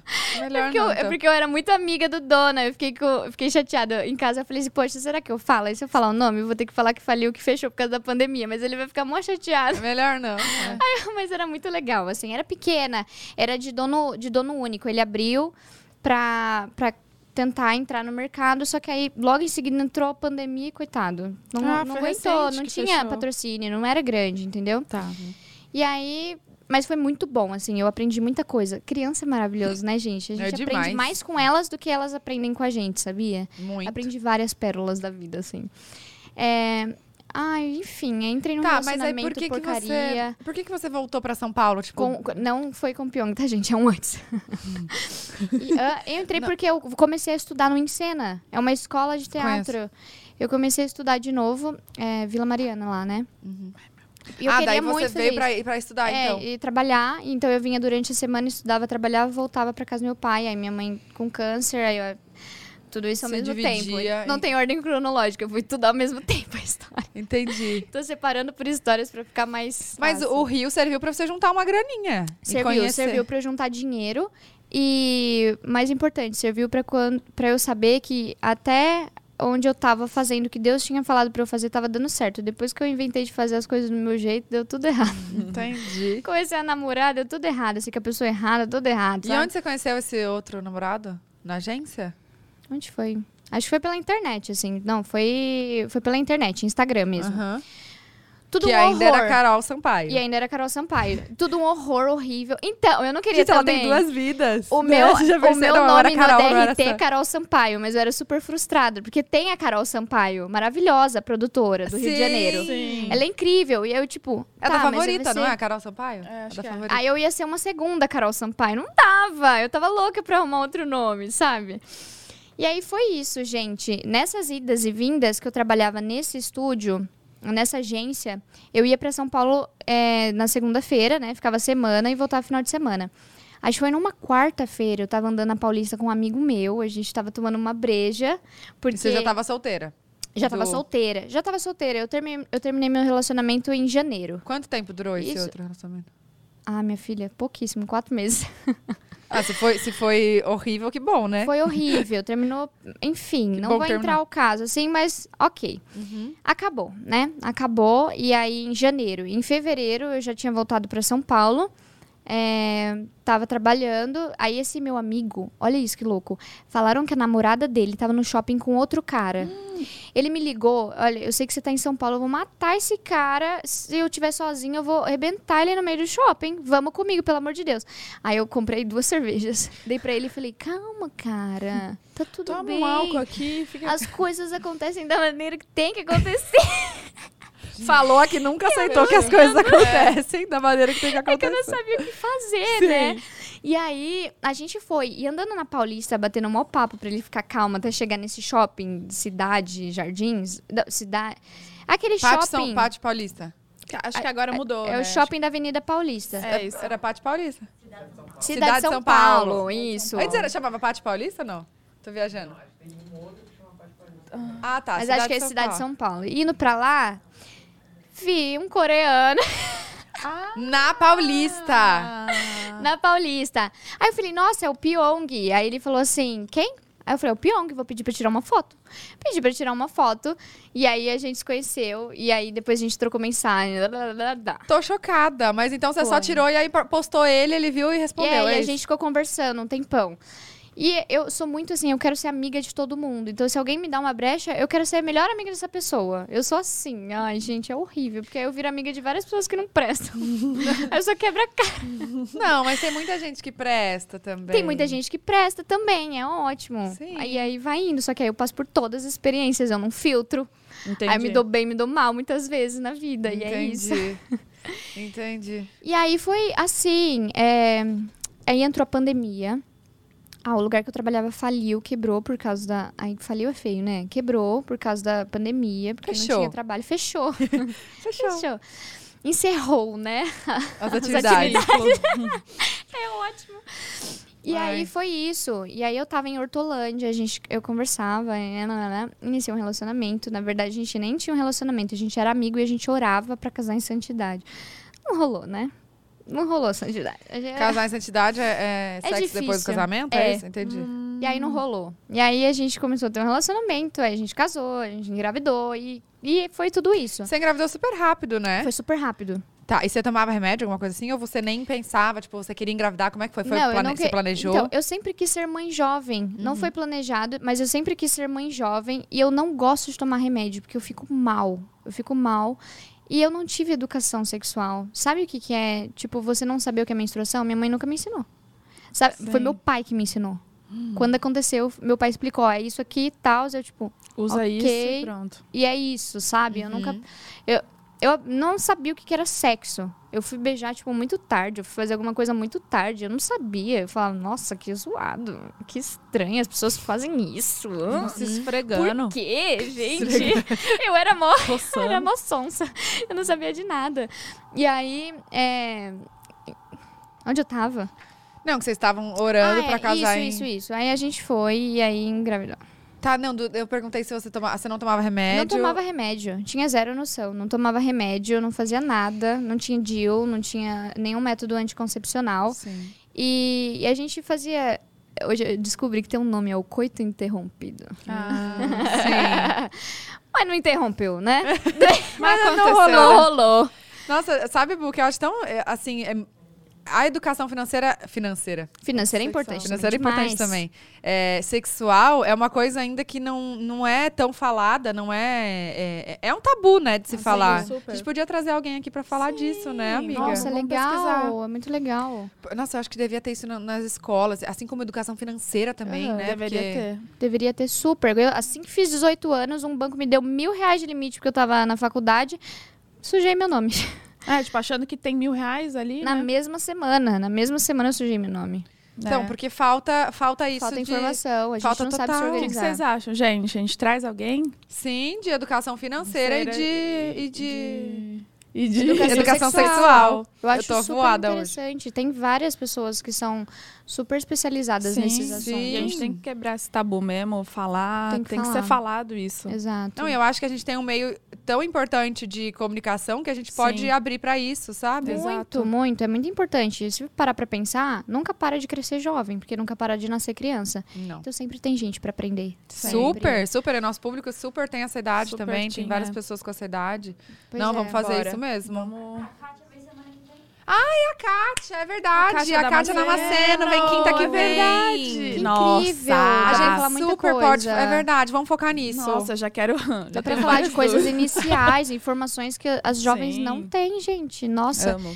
eu era adolescente assim. Não, mas você sabe que eu Nossa. também, tá? Eu várias, várias épocas assim, da- várias épocas, quando eu era mais nova, eu achava que camisinha era pra não engravidar. Eu não pensava na história de doença, de. N Sim. coisas, era só tipo pra não engravidar, sabe? Sim. Então é uma coisa muito hum, é, a gente acha que não, mas ainda assim é- tem muita desinformação, muita, Muita. desinformação. é Sabe muito que meu mais pai- próximo do que a gente pensa. Eu acho que foi uma estratégia do meu pai, porque meu pai me explicou que era o beijo. E aí eu achava nojento, eu não gostava de ficar com ninguém. Como que ele explicou? Ele explicou assim, ó. Filha, você sabe o que é o beijo? Na saliva. a Gente. E eu comendo uma Olha, bergamota. é, é a troca de informações genéticas do homem masculino, do, do, do homem masculino para a mulher, porque aí o organismo já acostuma com a informação genética daquela saliva para quando eles terem filhos juntos, já tem informação genética Não do é cara possível. e aí Isso é real? Não, Não acho sei. que não, velho. Eu não sei. Eu sei que eu falava Não, assim, né? eu Pelo não amor vou de pegar a informação genética de ninguém na minha boca. A cara dela assim, ó, eu tava ouvindo o áudio, eu parei e tô escutando esse assunto X. Nossa. Gente, é bizarro. E eu não sei porque meu pai falou isso. Eu não lembro exatamente como era, eu era muito nova. Mas Nossa. era nesse. Eu entendi assim, não sei o que, que ele falou, mas eu entendi isso. Que era. é, você, a saliva, o nosso corpo pega a saliva, analisa a, A composição genética, genética pra guardar aquilo pra quando ter filho, o filho ser parecido com. Meu Deus! Gente, eu sei que eu falava assim: eu não quero a informação genética na minha boca, eu não quero a informação genética de ninguém dentro da minha boca. E aí eu vi as pessoas se beijando nos rolês. Você só pensava na, na informaçãozinha rolando Não, eu na falava boca. tipo. Não, eu ficava assim, ó, quantas informações genéticas já passou por aqui? Gente. Ainda bem que não, que não tem isso mesmo de memória e tal, porque imagina o tanto de gente feia, né, que já passou pela nossa Deus, vida. pelo amor de Ainda bem que minha filha é Deus, linda. não faz sentido, não faz sentido. Mas aí depois eu aprendi o que era o beijo, né? Hum. E aí gostou, né, amores? E aí saiu por aí. Ai, mas era uma loucura. Minha cabeça era muito alienada. Porque eu aprendia. O meu pai, ele super acredita em alienígena, né? Super. Ô, Sami, mas você falou que ele. Como é que ele sustentava? Ele trabalhava com o quê? Então, ele é muito inteligente. Ele sempre, desde criança, ele, fa- ele descobria as coisas. Tipo, como funciona isso? Ele desmontava inteiro pra saber e remontar pra saber como montava. Então, ele é um cara, eu admiro muito ele porque ele é muito sábio. Ele sabe fazer tudo. Tudo que você imaginar, ele sabe fazer. Ou- até hoje, quebra alguma coisa na minha casa, eu não chamo técnico, eu chamo meu pai. Pode Nossa, ser qualquer passa o coisa. contato dele. Ele sabe fazer tudo, Tô gente. precisando. E aí Não, ele mas- trabalhava com tudo, principalmente com segurança. Então, assim, câmera, cerca elétrica. Ele desenvolveu umas coisas para empresas muito grandes, até a Coca-Cola, assim. Então, ele fazia coisas muito grandes. água? E, e assim, entendeu? Sim. E se sustenta... Nossa, eu não bebia. Não, o meu Então tá bebe cheio. água. Eu não bebi até agora, não para de falar. Não, bebe água. Já achou o seu? Já. Não tô nem enxerga- enxergando o final, põe encher mais. então. Beba água, hein, gente? E use protetor solar. Norm- Pedro Bial. Ai, Ó, se você tá assistindo a gente, vá beber água agora. 200 ml, pelo menos. pelo menos. Nossa, é verdade. A gente que fala muito ainda tem que cuidar. Muito. Ô, Sam, e aí como é que veio essa... Você lançou uma música, não lançou? Então, na época do Big Brother, né? Eu postei uma música. é, Foi. ai, Eu nem entendi direito o que, que eu fiz. É porque eu Ah. gosto muito de música, mas eu não gosto de fazer as coisas meia-boca. Hum. Então eu sou extremamente perfeccionista. Ah, inclusive, na minha terapia semana passada, eu descobri por que eu sou muito perfeccionista. Por quê? Quando eu era criança, eu lavava louça e aí minha mãe pegava e cheirava todos os copos. Se tivesse um fedendo ovo, ela fazia eu lavar todos de novo. Então ela fazia eu ficar repetindo várias vezes pra eu fazer perfeito. E ela falava pra mim assim, ó: "O preguiçoso trabalha mais do que o esperto, porque o esperto, ele faz minuciosamente, mas ele só faz uma vez, porque tá bem feito. O preguiçoso faz de qualquer jeito e tem que ficar repetindo." Olha, isso entrou tão forte na minha cabeça, eu, eu fui diagnosticada com toque, né? Hoje tá bem melhor, mas na adolescência eu esbarrava na- em alguma porta e tinha que voltar a esbarrar mais quatro vezes pra ficar cinco. Era insano. Porque era o, o número 5? Não sei, era o número que encanava na hora. Às vezes encanava no 5, às vezes no 2. Imagina no 100. E aí, tipo.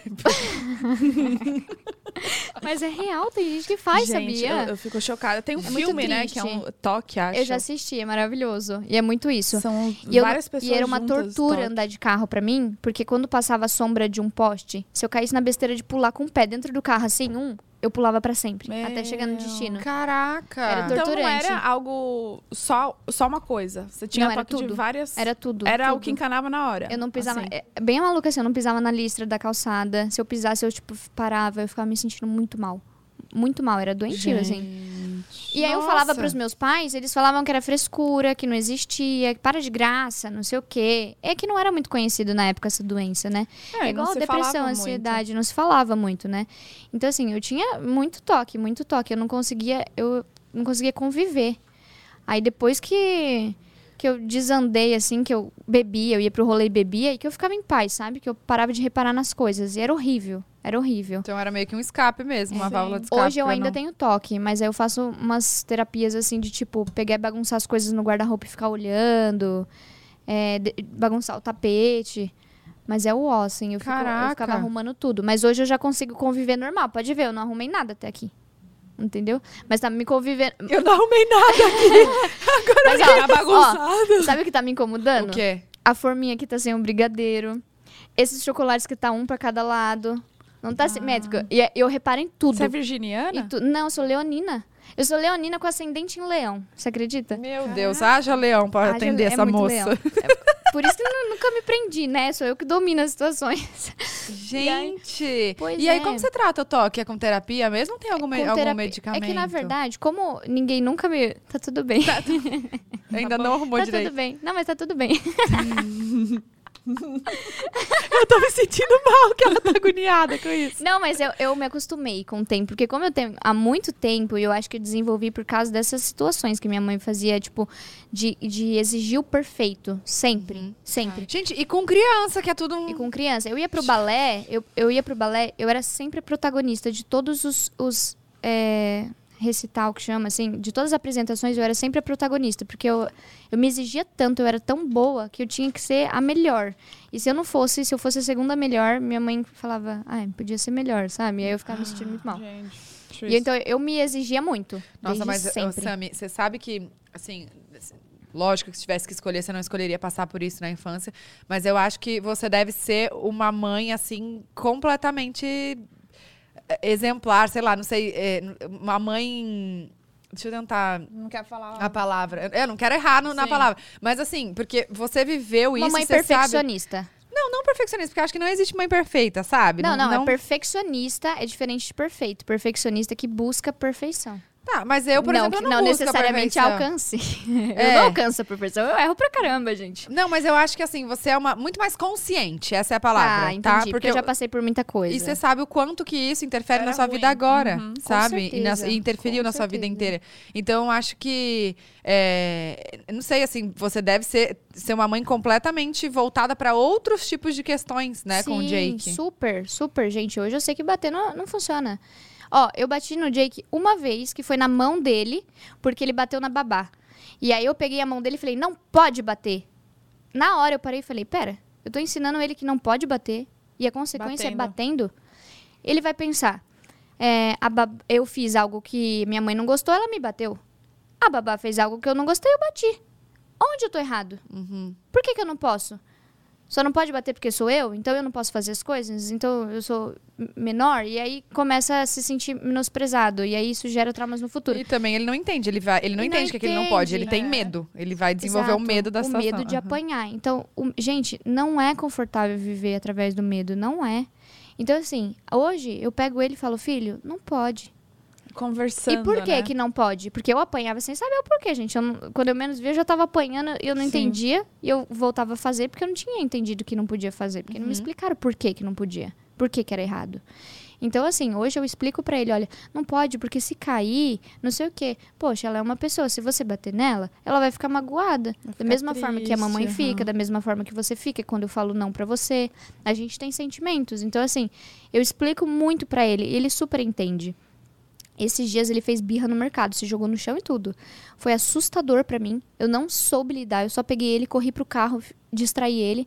E aí eu cheguei em casa, eu até postei nos stories. Falei, gente, eu vou desenvolver alguma coisa e eu depois eu volto aqui pra falar pra vocês. Porque não, Pra mim é inadmissível bater. Eu sei que não resolve. E se e eu tentei falar com ele e mesmo assim ele não ouviu. Porque E ele fez birra porque ele queria alguma coisa? Não, não queria nada. Ele simplesmente surtou. Do nada, ele se jogou no chão começou a chorar. E aí Ele ele tava aprendeu, ele cansado, aprendeu será? a falar bateu. Não. Ele aprendeu a falar bateu. Aí tudo agora é bateu. Se eu falo não pra ele, ele bateu e chora, chora, chora.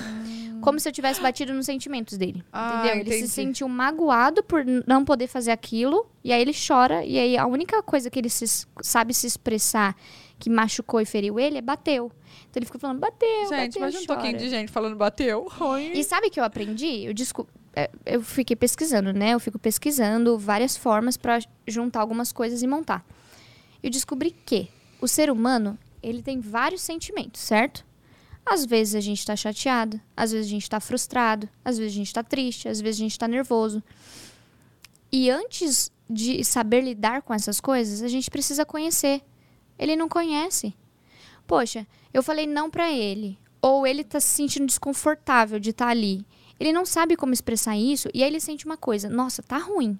Ele não sabe que ele tá Ele não chateado. conhece, né? Ele não sabe que ele tá bravo. Ele só sabe que tá ruim. Ele não conhece ainda. Então ele chora e ele faz birra.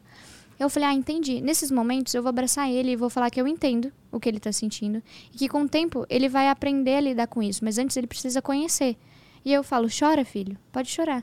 Eu sento, ele pode estar fazendo birra em qualquer lugar. Eu sento do lado dele e falo assim, explora esse sentimento, filho. Você tá chateado, né? Eu entendo. A mamãe já machucou também. Ou a mamãe já ficou chateada também. É ruim, né? Mas, filho, vai passar. E a mamãe vai passar por isso com você. E eu tô aqui com você. E aí eu fico do lado dele. Eu falo assim, Já aconteceu outras, outras vezes, aconteceu- então, depois do mercado? E aí você fez isso, é isso? Isso, e aí eu fiz isso. Tipo, em casa mesmo, ele fica chateado porque eu falo, olha, hora de desligar a televisão, dá tchau. E fala que amanhã você vai assistir mais. Aí, às vezes, ele dá tchau e fica tudo bem. Às vezes, ele chora porque ele quer assistir mais. Ele fica bravo ou fica incomodado que eu não tô deixando. E eu falo, mas filho, você já assistiu muito. Você assiste tantas horas por dia. por- Aí eu explico por quê. Porque faz mal, porque interfere na sua comunicação, em como você vai falar. Eu explico todos os detalhes, mesmo que ele não entenda. Eu acredito que ele entenda. Entende tudo. Mas mesmo que ele não entenda, eu explico. Porque uma hora ele vai começar a entender. Uhum. Então, até pra eu me acostumar, sabe? A me comunicar. Eu acho que é uma, uma reeducação pra gente também, porque Pra a gente foi criado super. muito diferente, né? A gente é a Super. primeira geração que pensa, que repensa na educação dos filhos. Exatamente. Então, assim, é muito. é, você vê, até a, a nossa geração foi difícil, não era? É não e não. Não, porque Sim. não. É não. E sabe? se chorar, É não de Apanha. novo. é, se É. chorar, apanha. E vai ficar de castigo e vai ficar virado pra parede. Pô, a criança não vai entender por que ela tá virada pra parede, se não explicar.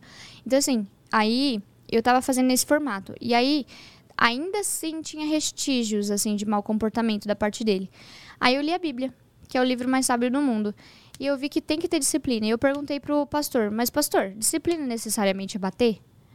Aí eu falei assim, é, quando, você, quando algu- alguém na igreja faz algo errado, como vocês disciplinam? Aí eles falam, tirando de algum cargo, tirando de alguma responsabilidade que ele gostava, não sei o que, isso é disciplina. Aí eu falei assim, então, então não, necessariamente não é bater. Ele, não, necessariamente não. Aí eu falei assim, então tá bom. Aí eu comecei a falar assim, Jake, eu entendo seu sentimento, não sei o quê.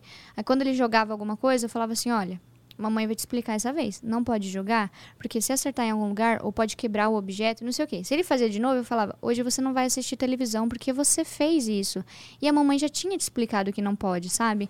Então, assim, é, você explica o porquê. E você, você explica o máximo que der pra criança entender. Ele parou. Tipo, ele parou. E quando ele começa a ficar chateado, eu falo assim. Porque antigamente, quando a gente ficava triste, minha mãe falava assim: para de chorar, engole o choro. A gente aprendeu a guardar os nossos sentimentos desde a infância. Aí hoje tá como? Crise de pânico, ansiedade. Eu falo porque eu tenho, tá, gente? Eu passo por isso. Eu fico no chuveiro chorando com os meus sentimentos porque eu não expresso no dia a dia. Porque quando eu, eu sinto, eu guardo. Porque Sim, eu, você, eu fui você aprendeu ensinada que era errada, errado Sentir. expressar. É. É errado você sentir isso. Para de chorar. Você não tem que chorar, não precisa. Não aconteceu nada. Eles não explicavam. Então a gente só, tipo assim, poxa, esse- sentimento é uma porcaria, eu vou guardar ele pra mim. Mas ele não vai embora, ele continua dentro da gente. Então, é, o que a gente tem que fazer com as crianças hoje em dia. Tô falando como se eu fosse a dona da razão. Gente, desculpa, é só Não, o não. jeito que eu crio o meu Exato, filho. Exato, não Tá. existe. Sim. E aí, e- e o que eu procuro todos os dias, claro que eu não sou perfeita, tem dias que eu tô maluca e que eu tô muito estressada e eu falo pra babá, fica com ele um pouco, porque senão eu vou descontar nele, eu não quero. Sabe, eu não quero ser como minha mãe foi. Eu tenho os meus problemas, minha vida não é perfeita. Eu tenho os meus problemas psicológicos também. E, eu não quero descontar no meu filho, porque eu já vi como isso refletiu, sabe? Então eu chego e eu falo, fica com ele um pouco. Eu prefiro que ele fique um pouco longe de mim do, e, e fique bem, e depois me tenha bem, do que ficar perto de mim quando eu tô chorando. Eu não gosto de chorar na frente dele, ficar mal. Ele já viu eu chorar, foi inevitável algumas vezes. Mas aí eu explico. Eu falo assim, filha, a mamãe tá chorando porque a mamãe tá triste. E tudo bem tá triste de vez em quando. As coisas não tão bem sempre. A mamãe tá chateada, mas a mamãe te ama. A mamãe é a pessoa mais feliz do mundo por ter você. Então, assim, eu explico porque muitas vezes as crianças, elas são muito literais, né? Vocês já viram isso? Criança é muito literal. Se você fala assim, ó, ai, você é chata, a, pessoa, a criança vai achar que você acha ela chata pra sempre. Não é só naquele momento que ela está chata. Ela vai achar que você acha ela chata. E ela- talvez ela até se comece a se achar chata. E ela fica mais reclusa. É porque nós, nós que somos mães e pais, enfim, é, é, querendo ou não, somos a- uma das maiores referências, se não a maior referência para a criança, né? Então ela vai seguir o quê? O que a gente falar. E aí, se você fala, meu filho, ai, meu filho não dorme, ele vai achar, nossa, não durmo mesmo. Aí que eu não Exato. vai dormir. É eu falo que a Bia não dorme, mas não na frente dela. porque ela não dorme mesmo. É Nossa, ela acorda muito. O dia que acorda muito. O dia que acorda. De Gente, madrugada pra mamar. Mas que horas que passa isso? Qu- Quantos anos? Não me falaram que era até tanto Sei. tempo assim. Me falaram também que tem a terapeuta do sono, né? Que ajuda. Porque o Jake dorme na cama comigo. E aí ontem eu fui conversar com o pastor, né? Aí o pastor falou assim: olha, eu vejo gente aqui que o filho tem sete anos e dorme ainda junto. Aí eu falei assim: ah, pastor, o que que tem? Aí Ele, exatamente. É gostoso. Mas meu- mesmo a Bia não dormindo com a gente, ela acorda também. É, então. né? É. Aí, o- aí o problema é ir pegar e não sei o quê, né? Esse, Uhum. O peso, ficar levantando toda hora que é cansativo. Sim. Aí eu economizei tempo, deixei logo ele dormir comigo. E você ainda, dá, você ainda amamenta? No amamento. E você tem alguma. Você pretende, tipo, ah, eu quero dar até tanto tempo, não quero tirar, quero deixar. Então, eu. Ele tá eu- com quanto te- quantos? Um ano e seis Um meses e ele faz seis. esse mês. E eu quero dar mamar até quando ele quiser. Claro que por mim eu já tinha parado há muito tempo. Porque a amamentação é muito difícil. É Eu ainda muito difícil. também. É um desafio. É. Nossa, é um, todos os dias é um desafio. Às vezes você tem que muito que fazer algo. Tipo, eu tenho cinco minutos pra postar uma publi, mas ele tá querendo um TT. E eu falo, prioridades. Aí eu vou e dou o TT e eu deixo ele levar o tempo que quiser. Então, assim, é complicado. Mãe, mãe se vira, né? Mãe se da- vira, mãe se vira. Você acha E que aí- depois que você virou mãe, você, assim, entendeu mais a sua mãe? o que, o que, que Uau, mudou? muito, o que, que muito. mudou, assim, em você? Tudo. Mudou tudo. Eu sou outra pessoa. Eu sou outra. Inclusive, depois que eu fui mãe, eu perdoei minha mãe, né? Eu, eu chamei ela, ela já tava com câncer. Minha mãe fez químio, fez rádio, fez a cirurgia pra remover o seio, ela teve câncer de mama. Ela fez tudo que tinha pra fazer. E. Aí ela tava bem, eu chamei ela em casa, ela sempre ia em casa. Quando, uma das vezes que ela foi, é, eu falei, mãe, me conta tudo. Ela, conta tudo o quê, menina? Tá doida? Eu falei assim, eu quero ouvir tudo do- da sua versão. Tudo da sua vida, desde que você nasceu, desde que você lembra. Me conta a sua vida.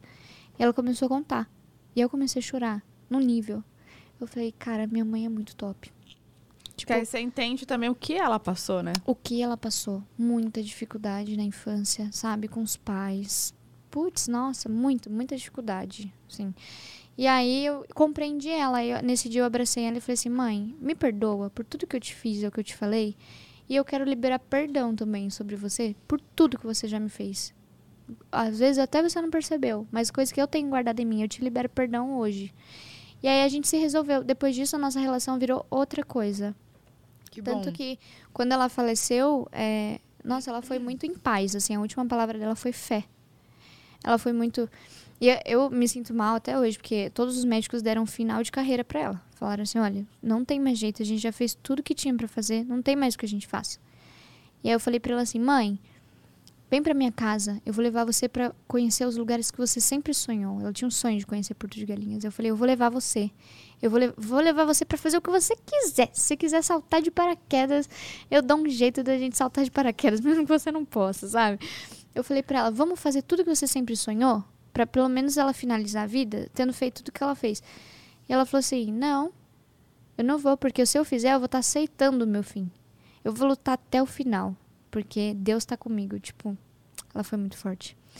E aí ela continuou indo atrás, a gente fechou um tratamento particular pra ela, acho que era de ozonioterapia, tinha vários, vários cases de sucesso e ela tava fazendo, mas infelizmente não rolou, assim. Ela tava super bem, em 15 dias fez assim.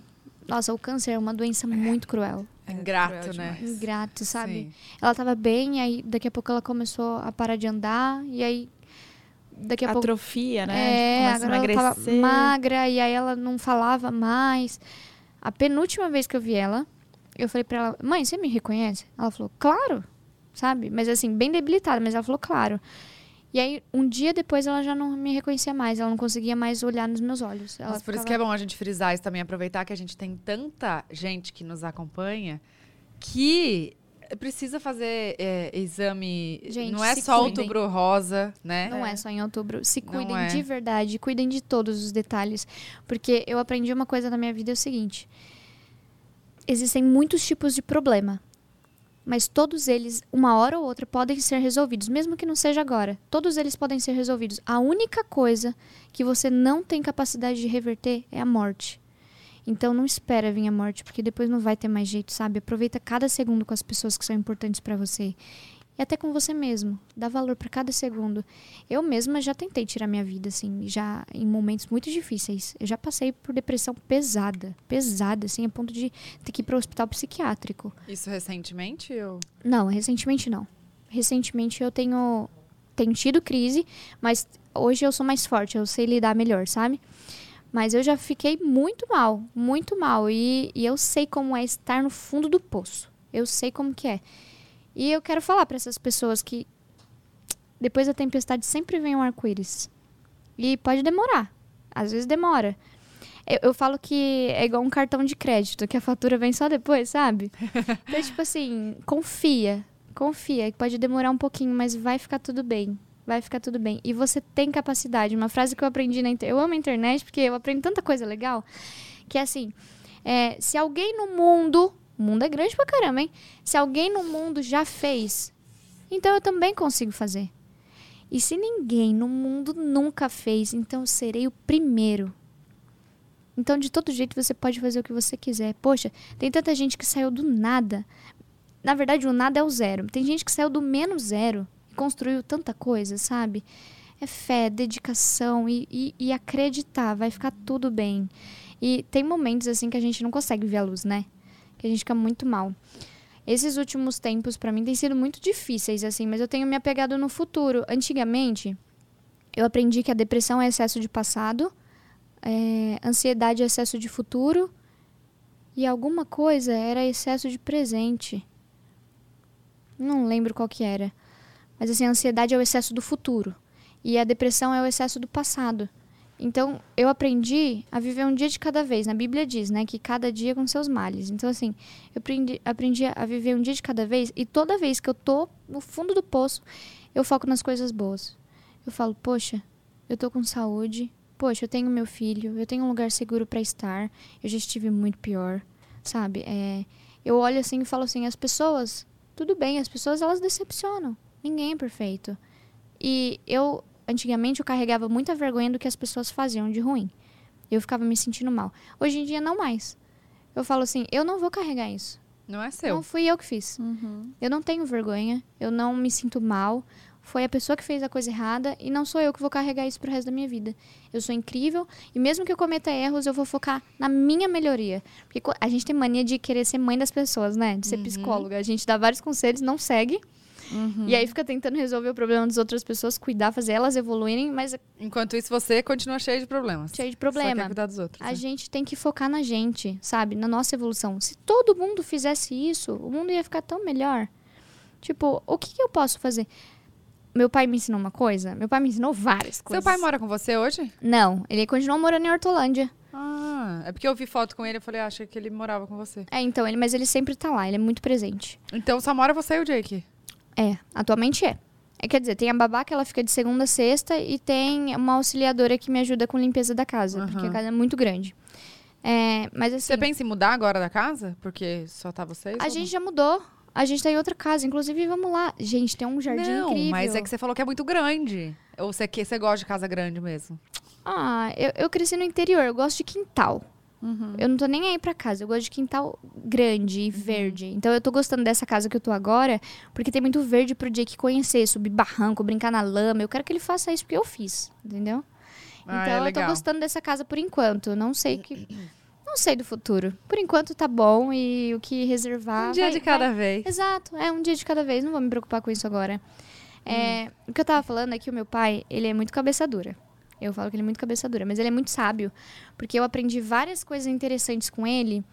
É, nossa, tantas, tantas. Eu ia falar alguma coisa relacionada com o que eu tava falando. E eu te cortei, né? Perdão. Não, tudo bem. Mas é- nossa, depois que a gente tem filha, a memória fica um pouquinho Muito. sequelada, Mas depois né? você lembra, você lembra, você fala. Sabe o que eu ia te É. perguntar? Agora falando da Sami como pessoa, como profissional, assim. Como é que tá a Sim. sua vida? Como é que tá. Como é que você tá é, organizando a rotina? Tamo aí, né, gente? É difícil, né?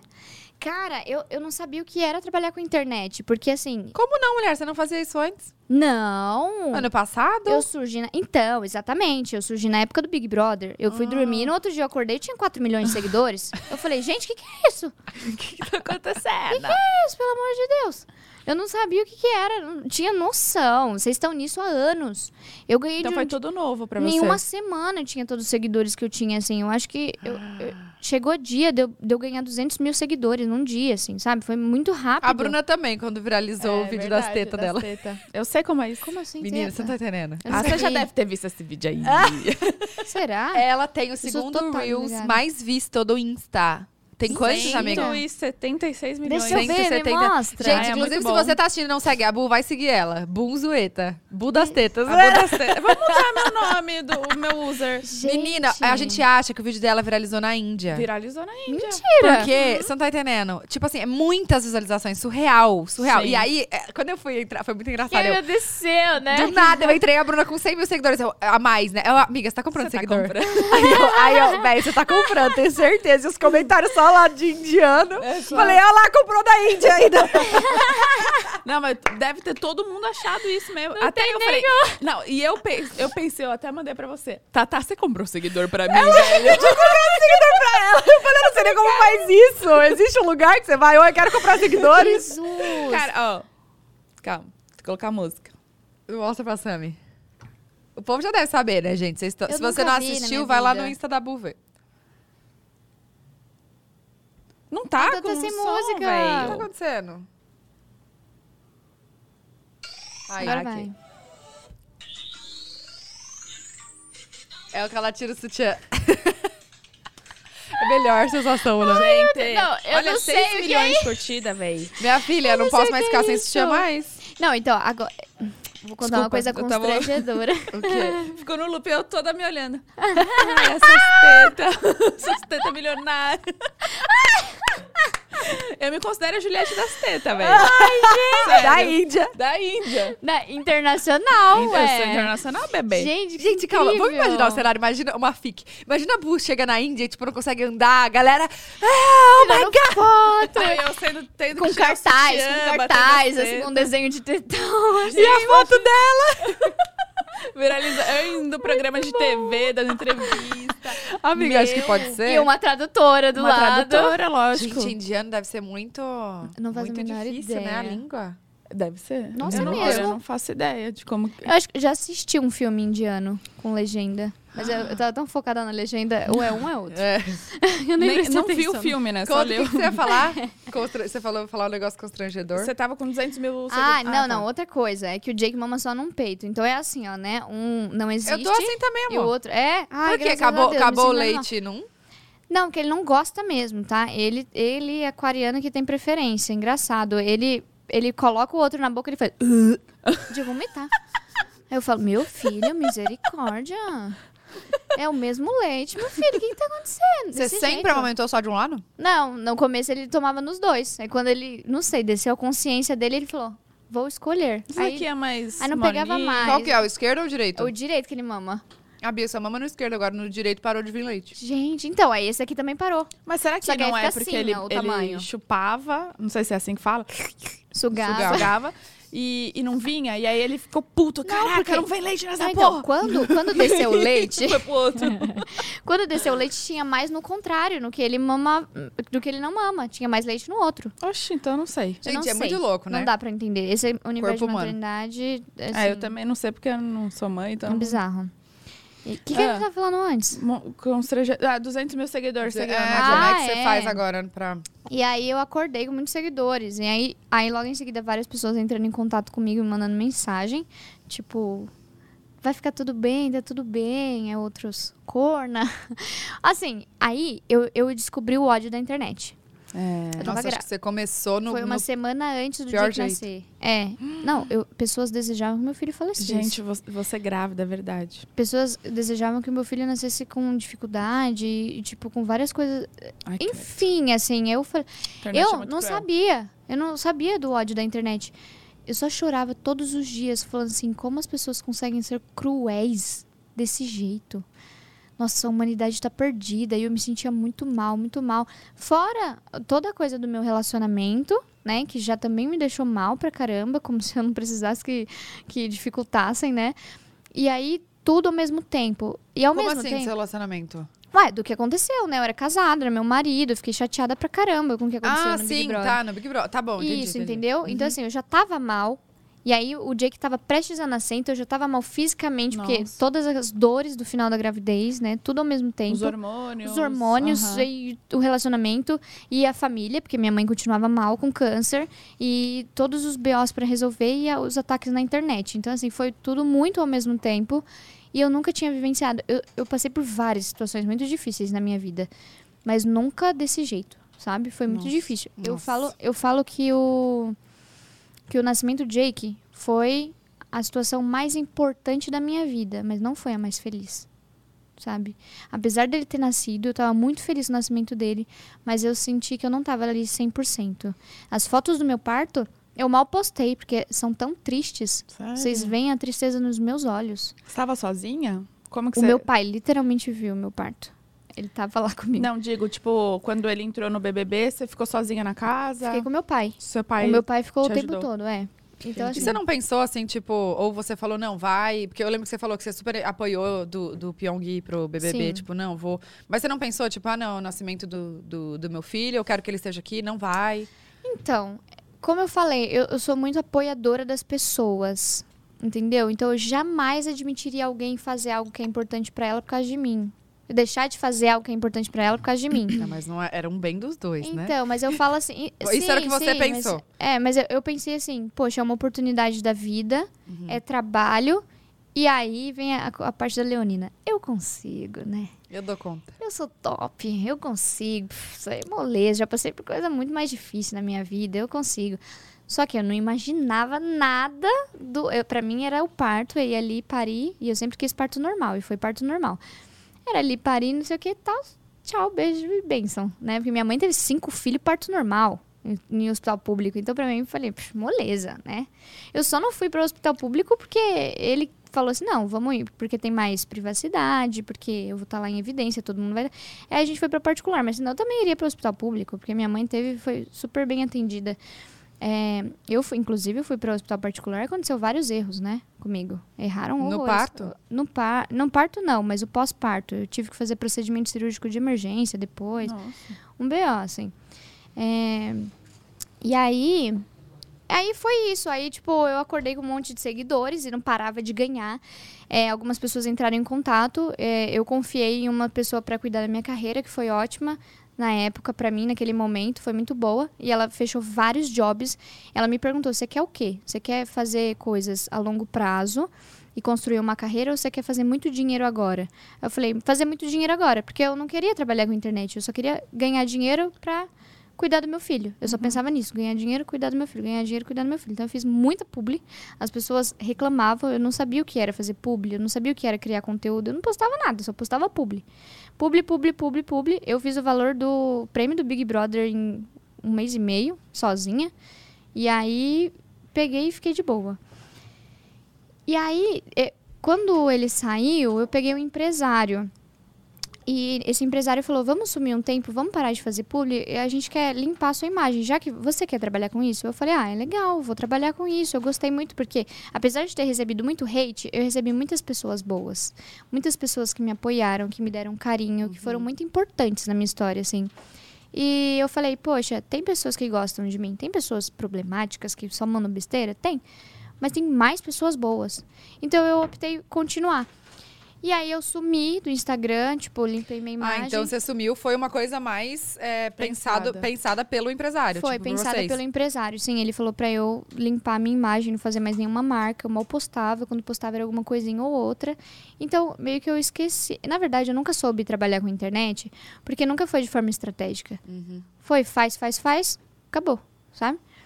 E nesse tempo que eu fiquei off, eu fui conhecendo pessoas incríveis que trabalham com internet. Conheci você, conheci a Ale, conheci várias pessoas. E aí eu fui conhecendo por trás, eu falei, caramba, é um trabalho muito bem pensado, muito bem detalhado. Uma publi não é postar ali rapidinho. É regravado várias vezes para fazer bem feito, para ficar bonito, para a marca aprovar, para ficar para passar exatamente o que a marca quer e para a pessoa saber exatamente o que ela tá comprando, sabe? Então é, é um trabalho muito bonito.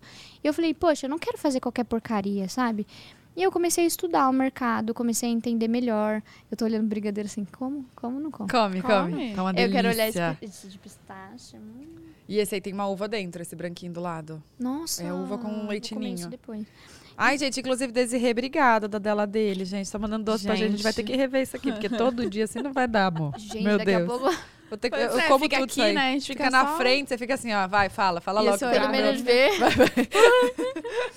Esse horário de almoço é Nossa, dá complicado. muita, né? Dá muita fome, muito Gente, eu desejo. queria saber do que, que é esse aqui. Eu acho que é de Nutella, é, sabia? Esse é lindo. E o roxo, então? Esse aqui é doce de leite. Não. Doce de leite Nossa. argentino. Esse aqui é frutas vermelhas. Esse aqui é limão siciliano com lavanda. E é bonito, né? Hum. Gente, eu já sei de cor, vocês perceberam? Eu tô tipo assim, vendedora. Oi, tudo bem, senhora? Aceita um brigadeiro? Tá, e aí, Sami, você hoje, então, você tá focada em fazer a sua carreira a longo prazo. Não Você só tá em, com o empresário ainda? em ganhar dinheiro. Não. Ah, hum. É, ao decorrer do tempo, eu entendi que era melhor eu mesma cuidar. Tá. Porque quem não trabalha com internet não sabe como é. Pode até saber o, o backstage, tipo, por trás, como é, fechar marca. Mas eles não sabem como é estar ali. Igual quem tá fechando agora, pra mim é a Lô, irmã da Tatá. Que tá Sim. aqui, inclusive, perfeita. E a Ju. É, elas, tipo assim... Poxa, elas entendem que... Peraí, é um... Gravou, tem que regravar? Então tá, vamos ter um tempo, porque eu tenho uma vida, porque eu tenho um filho, eu tenho que amamentar, vamos deixar pra depois, gente tomar... Elas me veem como ser humano e elas entendem porque elas sabem como é na prática. É muito legal estar com pessoas assim. Não, e que defendam as suas, as, as suas vontades e não as vontades da marca, né? Exatamente. Porque as vontades da marca já tem as pessoas pra pra estar tá ali, pra suprirem isso. Exatamente, tem que ser uma coisa Sim. boa pra todo mundo, né? E aí eu preferi cuidar eu mesma e, e estar com pessoas, tipo assessoria de imprensa, é, que eu estou fechando agora, não tinha até então. É, é, comercial, então assim, eu tô estando com pessoas, mas eu tô administrando. Ótimo. Que a- eu acho que ninguém vai entender melhor a minha vida do que eu mesma. E o que, as suas vontades, o que você quer, né? Lógico. Exato, o que eu quero, o que eu preciso, qual é o meu tempo, sabe? Tipo, a minha fase agora é diferente da fase de um ano atrás. E de- do ano que vem eu espero que seja uma diferente, com certeza vai ser. É, na época eu lancei uma música, mas foi mais porque eu escrevi a música, falei, achei legal. Fui com um amigo, É, ele produziu rapidinho e eu falei, vou postar no YouTube. Tanto que não teve clipe nem nada, eu só postei no YouTube. Foi só isso, não foi aquela estratégia de lançamento, não sei o quê. Aí um amigo falou pra mim: Ah, quer que eu jogue no Spotify? Eu consigo aqui. Aí ele jogou no Spotify. Foi muito assim. Não foi um lançamento pra entrar na música nem nada do tipo. Mas rolou assim, foi legal? Tipo. Foi legal. legal Hoje pra- a música já tem um milhão de visualizações assim, no. YouTube. Então, Legal. eu- agora eu tô limpando o brigadeiro daí. Fica à Tem? vontade. Não, tá, tá limpinho. Ai, mas que bom, sabe? Mas assim, ó, a vida realmente. Agora eu vou eu falando do meu lado também, que também sou mãe, também tem essa história de, ah, às vezes posso, às vezes não posso. Eu acho que você também, amiga, que a gente tá nisso há muito tempo. E assim, é um. É isso a vida, sabe? Às vezes você. Às vezes eu acordo e eu falo pra minha irmã. Lô, eu não tô aguentando mais, eu preciso de uma folga. Eu não, tipo, eu- essa semana, por favor, não marca nada, porque eu tô, eu tô desesperada. Esgotada. Tipo, tô esgotada, tô cansada, preciso eh, descansar.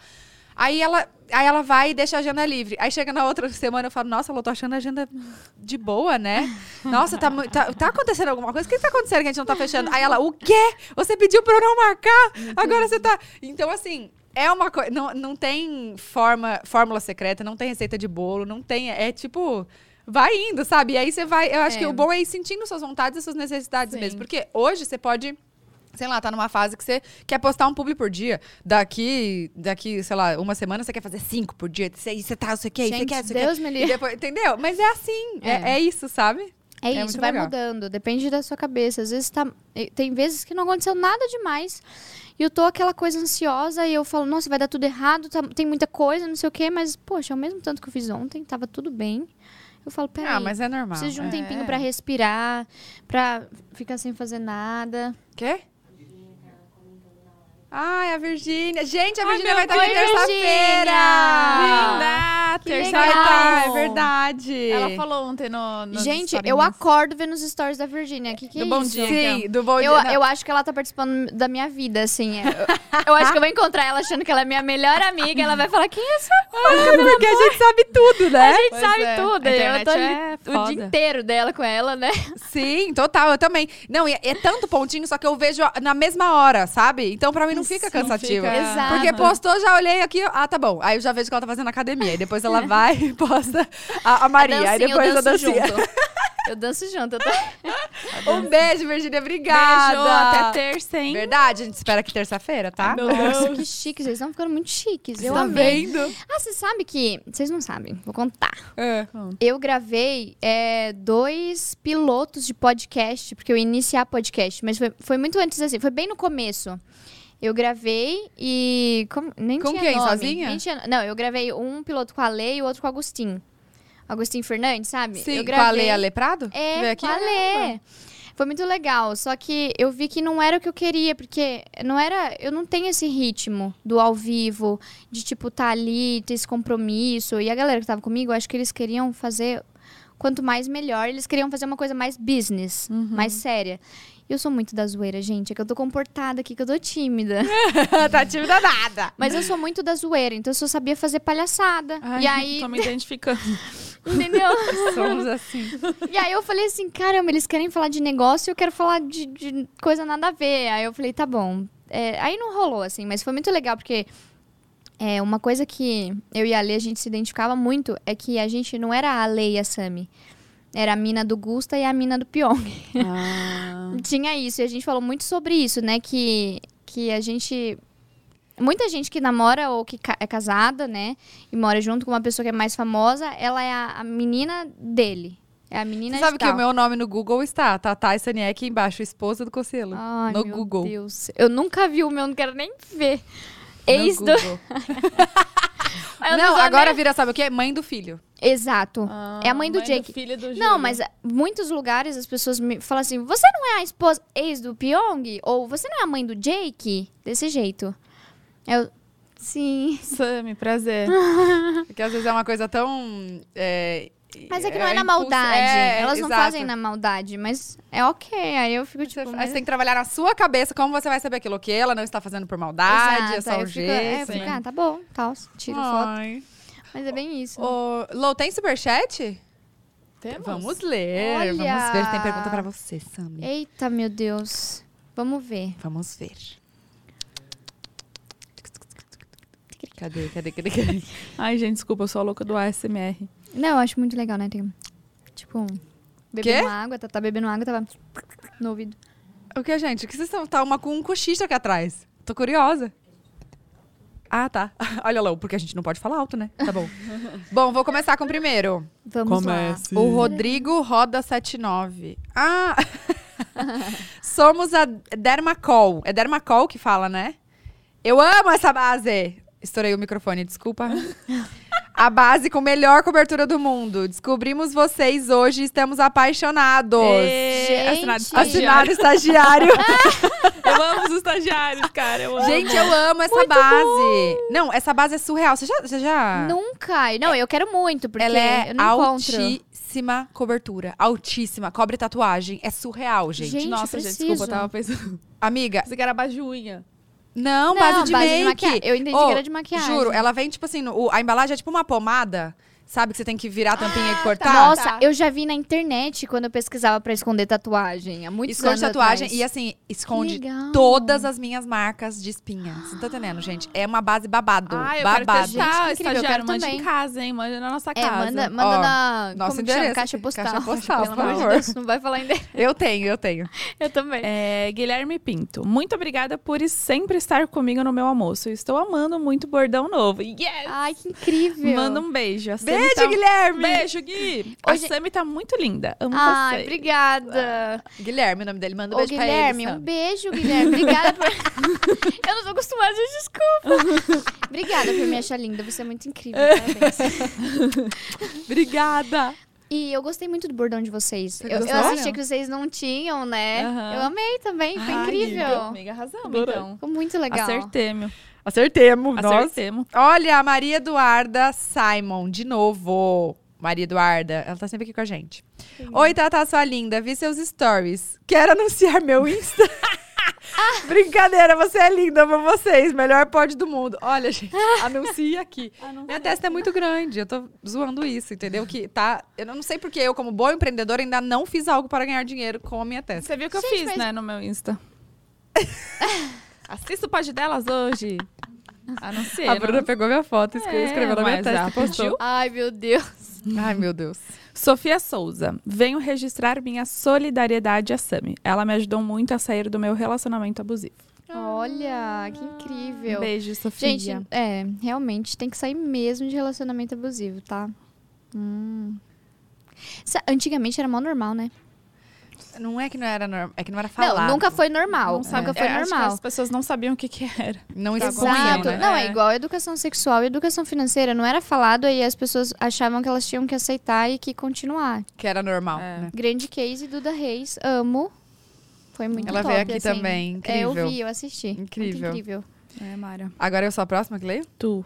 Mila Christin. É isso? Desculpa se eu errei seu sobrenome. Mila. Admiro muito vocês, são mulheres incríveis. Sami, você tem vontade de sair pra fora do Brasil? Amo vocês, meninas. Beijo, Mila. Beijo, Mila. Beijo, Mila. Você fez uma pergunta muito boa. É... Depende, pra morar? Eu acho que pra morar, não. Você já viajou pra fora? Acho Já, eu conheço alguns países, vai. É porque quando faz a conexão, eu já aproveito pra dar um rolê, Sim, entendeu? eu Então eu já adicionei alguns na lista. Mas eu sabe qual é o meu país, meu sonho de conhecer é Scotland, que é a Escócia. Nossa. Gente, eu amo Eu não sei nem onde fica a Escócia, gente. Eu sou burra nisso. na, na- ali na- é, no continente europeu. Não, óbvio que fica. Pra cima Isso eu sei. e pra esquerda. Mas fica perto do quê? Assim, faz divisa com o quê? Divisa. Aí Encosta em aonde? Com a Inglaterra? Ah, é, é parecido mesmo. É verdade. Ah, é, faz sentido. Ó, já sentido. adianto que nós não é muito da geografia, não, viu? Mas eu amo. E meu sonho também é ir na Disney. Nunca fui, você acredita? Ah, mentira. Imagina levar o Jake. Ah, pois é, vai Deus. ser a primeira experiência dos dois. Vai ser demais, Ai, você vai amar. É incrível. É. Nossa, Incrível. eu imagino. Vitória Moraes Baceto. Mar de Sal Beachwear, é o arroba, tá? É uma marca sustentável e body positive. O nosso diferencial é produzir peças de alto padrão de qualidade para todos os tipos de corpos. Te propomos a praticar o consumo consciente e a conhecer nossa nova coleção para o verão europeu. Olha, já falando da Europa aí. Uau, que Arrasou! Incrível. Depois quero conhecer, vou entrar no Insta. Chique, Arroba chique. Mar de Sal Beachwear. Mar Mar. Mar, Mar. de Sal The Beach Wear. É isso. Que legal! Temos Nossa, mais. Vou entrar lá no Insta. Lindy Rezende, ela mandou: Meninas, vocês estão arrasando. E já que pode divulgar, gostaria de convidar todos vocês que estão com viagem marcada no verão a conhecer a minha marca. Parios. É, é Parios que fala? Parios?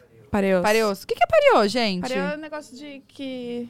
que, que Hã? coloca. É, Ah, lenço de saída de praia? é. Ah, Saída tá. de praia. Pareos. Nossa, eu não vestidos, sabia o nome. saídas de praia.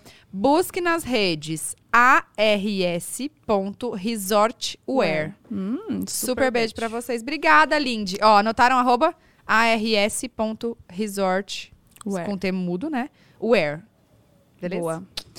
Taline Barcelos, Tataibu, vocês são incríveis. Não percam o episódio. Obrigada, Taline. Sam, admiro sua garra e o quanto consegue ser doce em meio a esse mundo tão amargo. Ai, um beijo obrigada. grande, meninas. Obrigada. vocês. Um beijo. É verdade. Loja Amor. Ei, pessoal, eu amo acompanhar o pod delas. Vocês estão arrasando demais. Convido vocês a conhecerem minha marca de semijoias, a Uau. Amor. O arroba é loja Amor, né? A-M-O, underline. Underline, acho que são dois. São dois underlines? Eu acho Dois underlines. É. Underline, underline. Então, loja Amor, underline, underline. Nosso propósito é entregar afeto e carinho. Beijo, meninas. Beijo. Nossa, eu vou olhar. Gente, eu tô numa onda de, de, Que de- incrível. de Afeto e carinho eu sempre quero. É.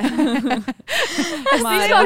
É sempre bom, principalmente se for pra ficar estilosa. Aí a gente É quer mais aí. verdade. E acessório é tudo, né? Dá um tchan no look. Nossa, eu tô viciada acessório, vou olhar. Você sabe que eu tô acostumando agora a usar acessório. É? É, olha, eu não uso. Não tá, isso que eu ia falar. Eu não uso, eu não tenho costume. Eu sempre fui muito moleca. Ah. Aí eu tô agora que eu tô pegando o ritmo. Ai, eu acho tão lindo, Eu adoro, também gosto. adoro. Eu acho lindo também. Vamos lá aqui na última, Nimas Blend. Olá meninas, tudo bem com vocês? Somos a arroba Nimas Blend, uma marca de gin, opa! De gin artesanal de Minas Gerais e adoramos o podcast de vocês. Ficamos sabendo, sabendo que vocês adoram gin. Sim! Gente, não, tô bem tranquila aqui. Gente. Cadê o nosso? aqui, galera. fazer essa piada. Aquelas, né? Por isso que o gosto tá estranho. É, uma- a, minha, a minha aguinha aqui é diferente. Não é água. Ah, bom, sabendo que vocês adoram gin e que- queríamos ver se estariam interessadas em experimentar o eleito em 2021 o melhor gin da América do Sul. Gente. Topam? Uau. Tamo topando. Nossa, a gente É já tá óbvio. topada. amor. Já tá dentro dessa aí. Tá que precisando, isso? Tá faltando gin aqui na nossa geladeira, amiga. Qual que é o arroba? Tá mesmo? Arroba Nimas Blend. Uau, eu vou olhar. Arrasaram. Incrível, gente. Uau. Gente, amei. Ai, Gostei. muito obrigada a todo mundo que interagiu com a gente, que mandou perguntas, que mandou as públicas, que mandou os superchats, que mandou tudo. Tudo. Vocês são Somos muito felizes, Sami. Obrigada. Saminha. Coisa mais linda. Obrigada, Fofinha, gente. doce- voz doce. Obrigada por terem me ouvido.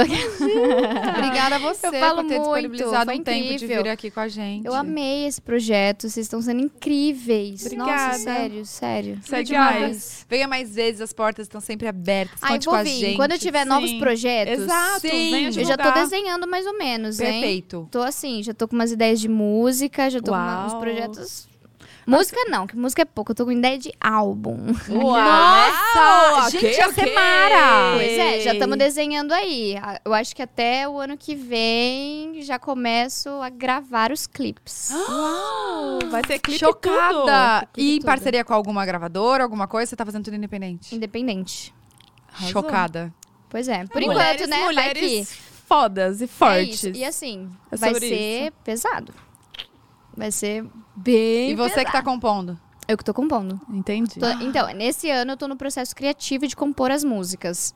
Aí vamos ver, né, gente? Vai ser sucesso, amor. Conta com a gente. Sim, pode contar. Gente, Volte obrigada, aqui depois, viu? que com certeza a gente, tá, a gente ainda vai estar no pod dela. Com Com certeza, amor. certeza, Elas é. Ah, vamos lembrar. Gente, eu queria muito tirar uma foto da minha irmã atrás da Eu câmera. vou tirar. Olha isso. Tira, tira, tira. Nossa, Ah, tem uma tá luz. suja. Com a plaquinha, é. pra quem não... Lembrando que tem o QR Code na tela, o link também na descrição, tá? Sim, da Turma XP, que a gente já falou no começo. Por favor, mulheres, vamos mudar esse cenário. Vamos, vamos, vamos, Vamos vamos. dominar. É isso, a descrição tá o link. Então, caso vocês queiram saber mais informações, participar do curso, é só acessar a nossa descrição, não é Isso mesmo? mesmo, vai lá ver, porque ó, quem quer trabalhar aí em programação, desenvolvimento web, tecnologia, essa é a hora, tá? Essa é a profissão Só do 300 futuro, vagas, hein? É nóis. Verdade. É isso? É, É isso, Um gente. beijo! Um beijo, gente. É, Se inscrevam obrigada. no canal. Sim. Ai, obrigada. E Eu sei, que, eu sei que o pessoal do YouTube fala, se inscreva no canal. Deixa o like, Deixa ativa like. o sininho. É isso aí, compartilha com a galera. Beijo, Beijo, gente. gente. Obrigada! Até mais. Tribe e XP. Investimos no seu sucesso. Faça parte da Turma XP. Inscreva-se agora em bitribe.com/turma-xp.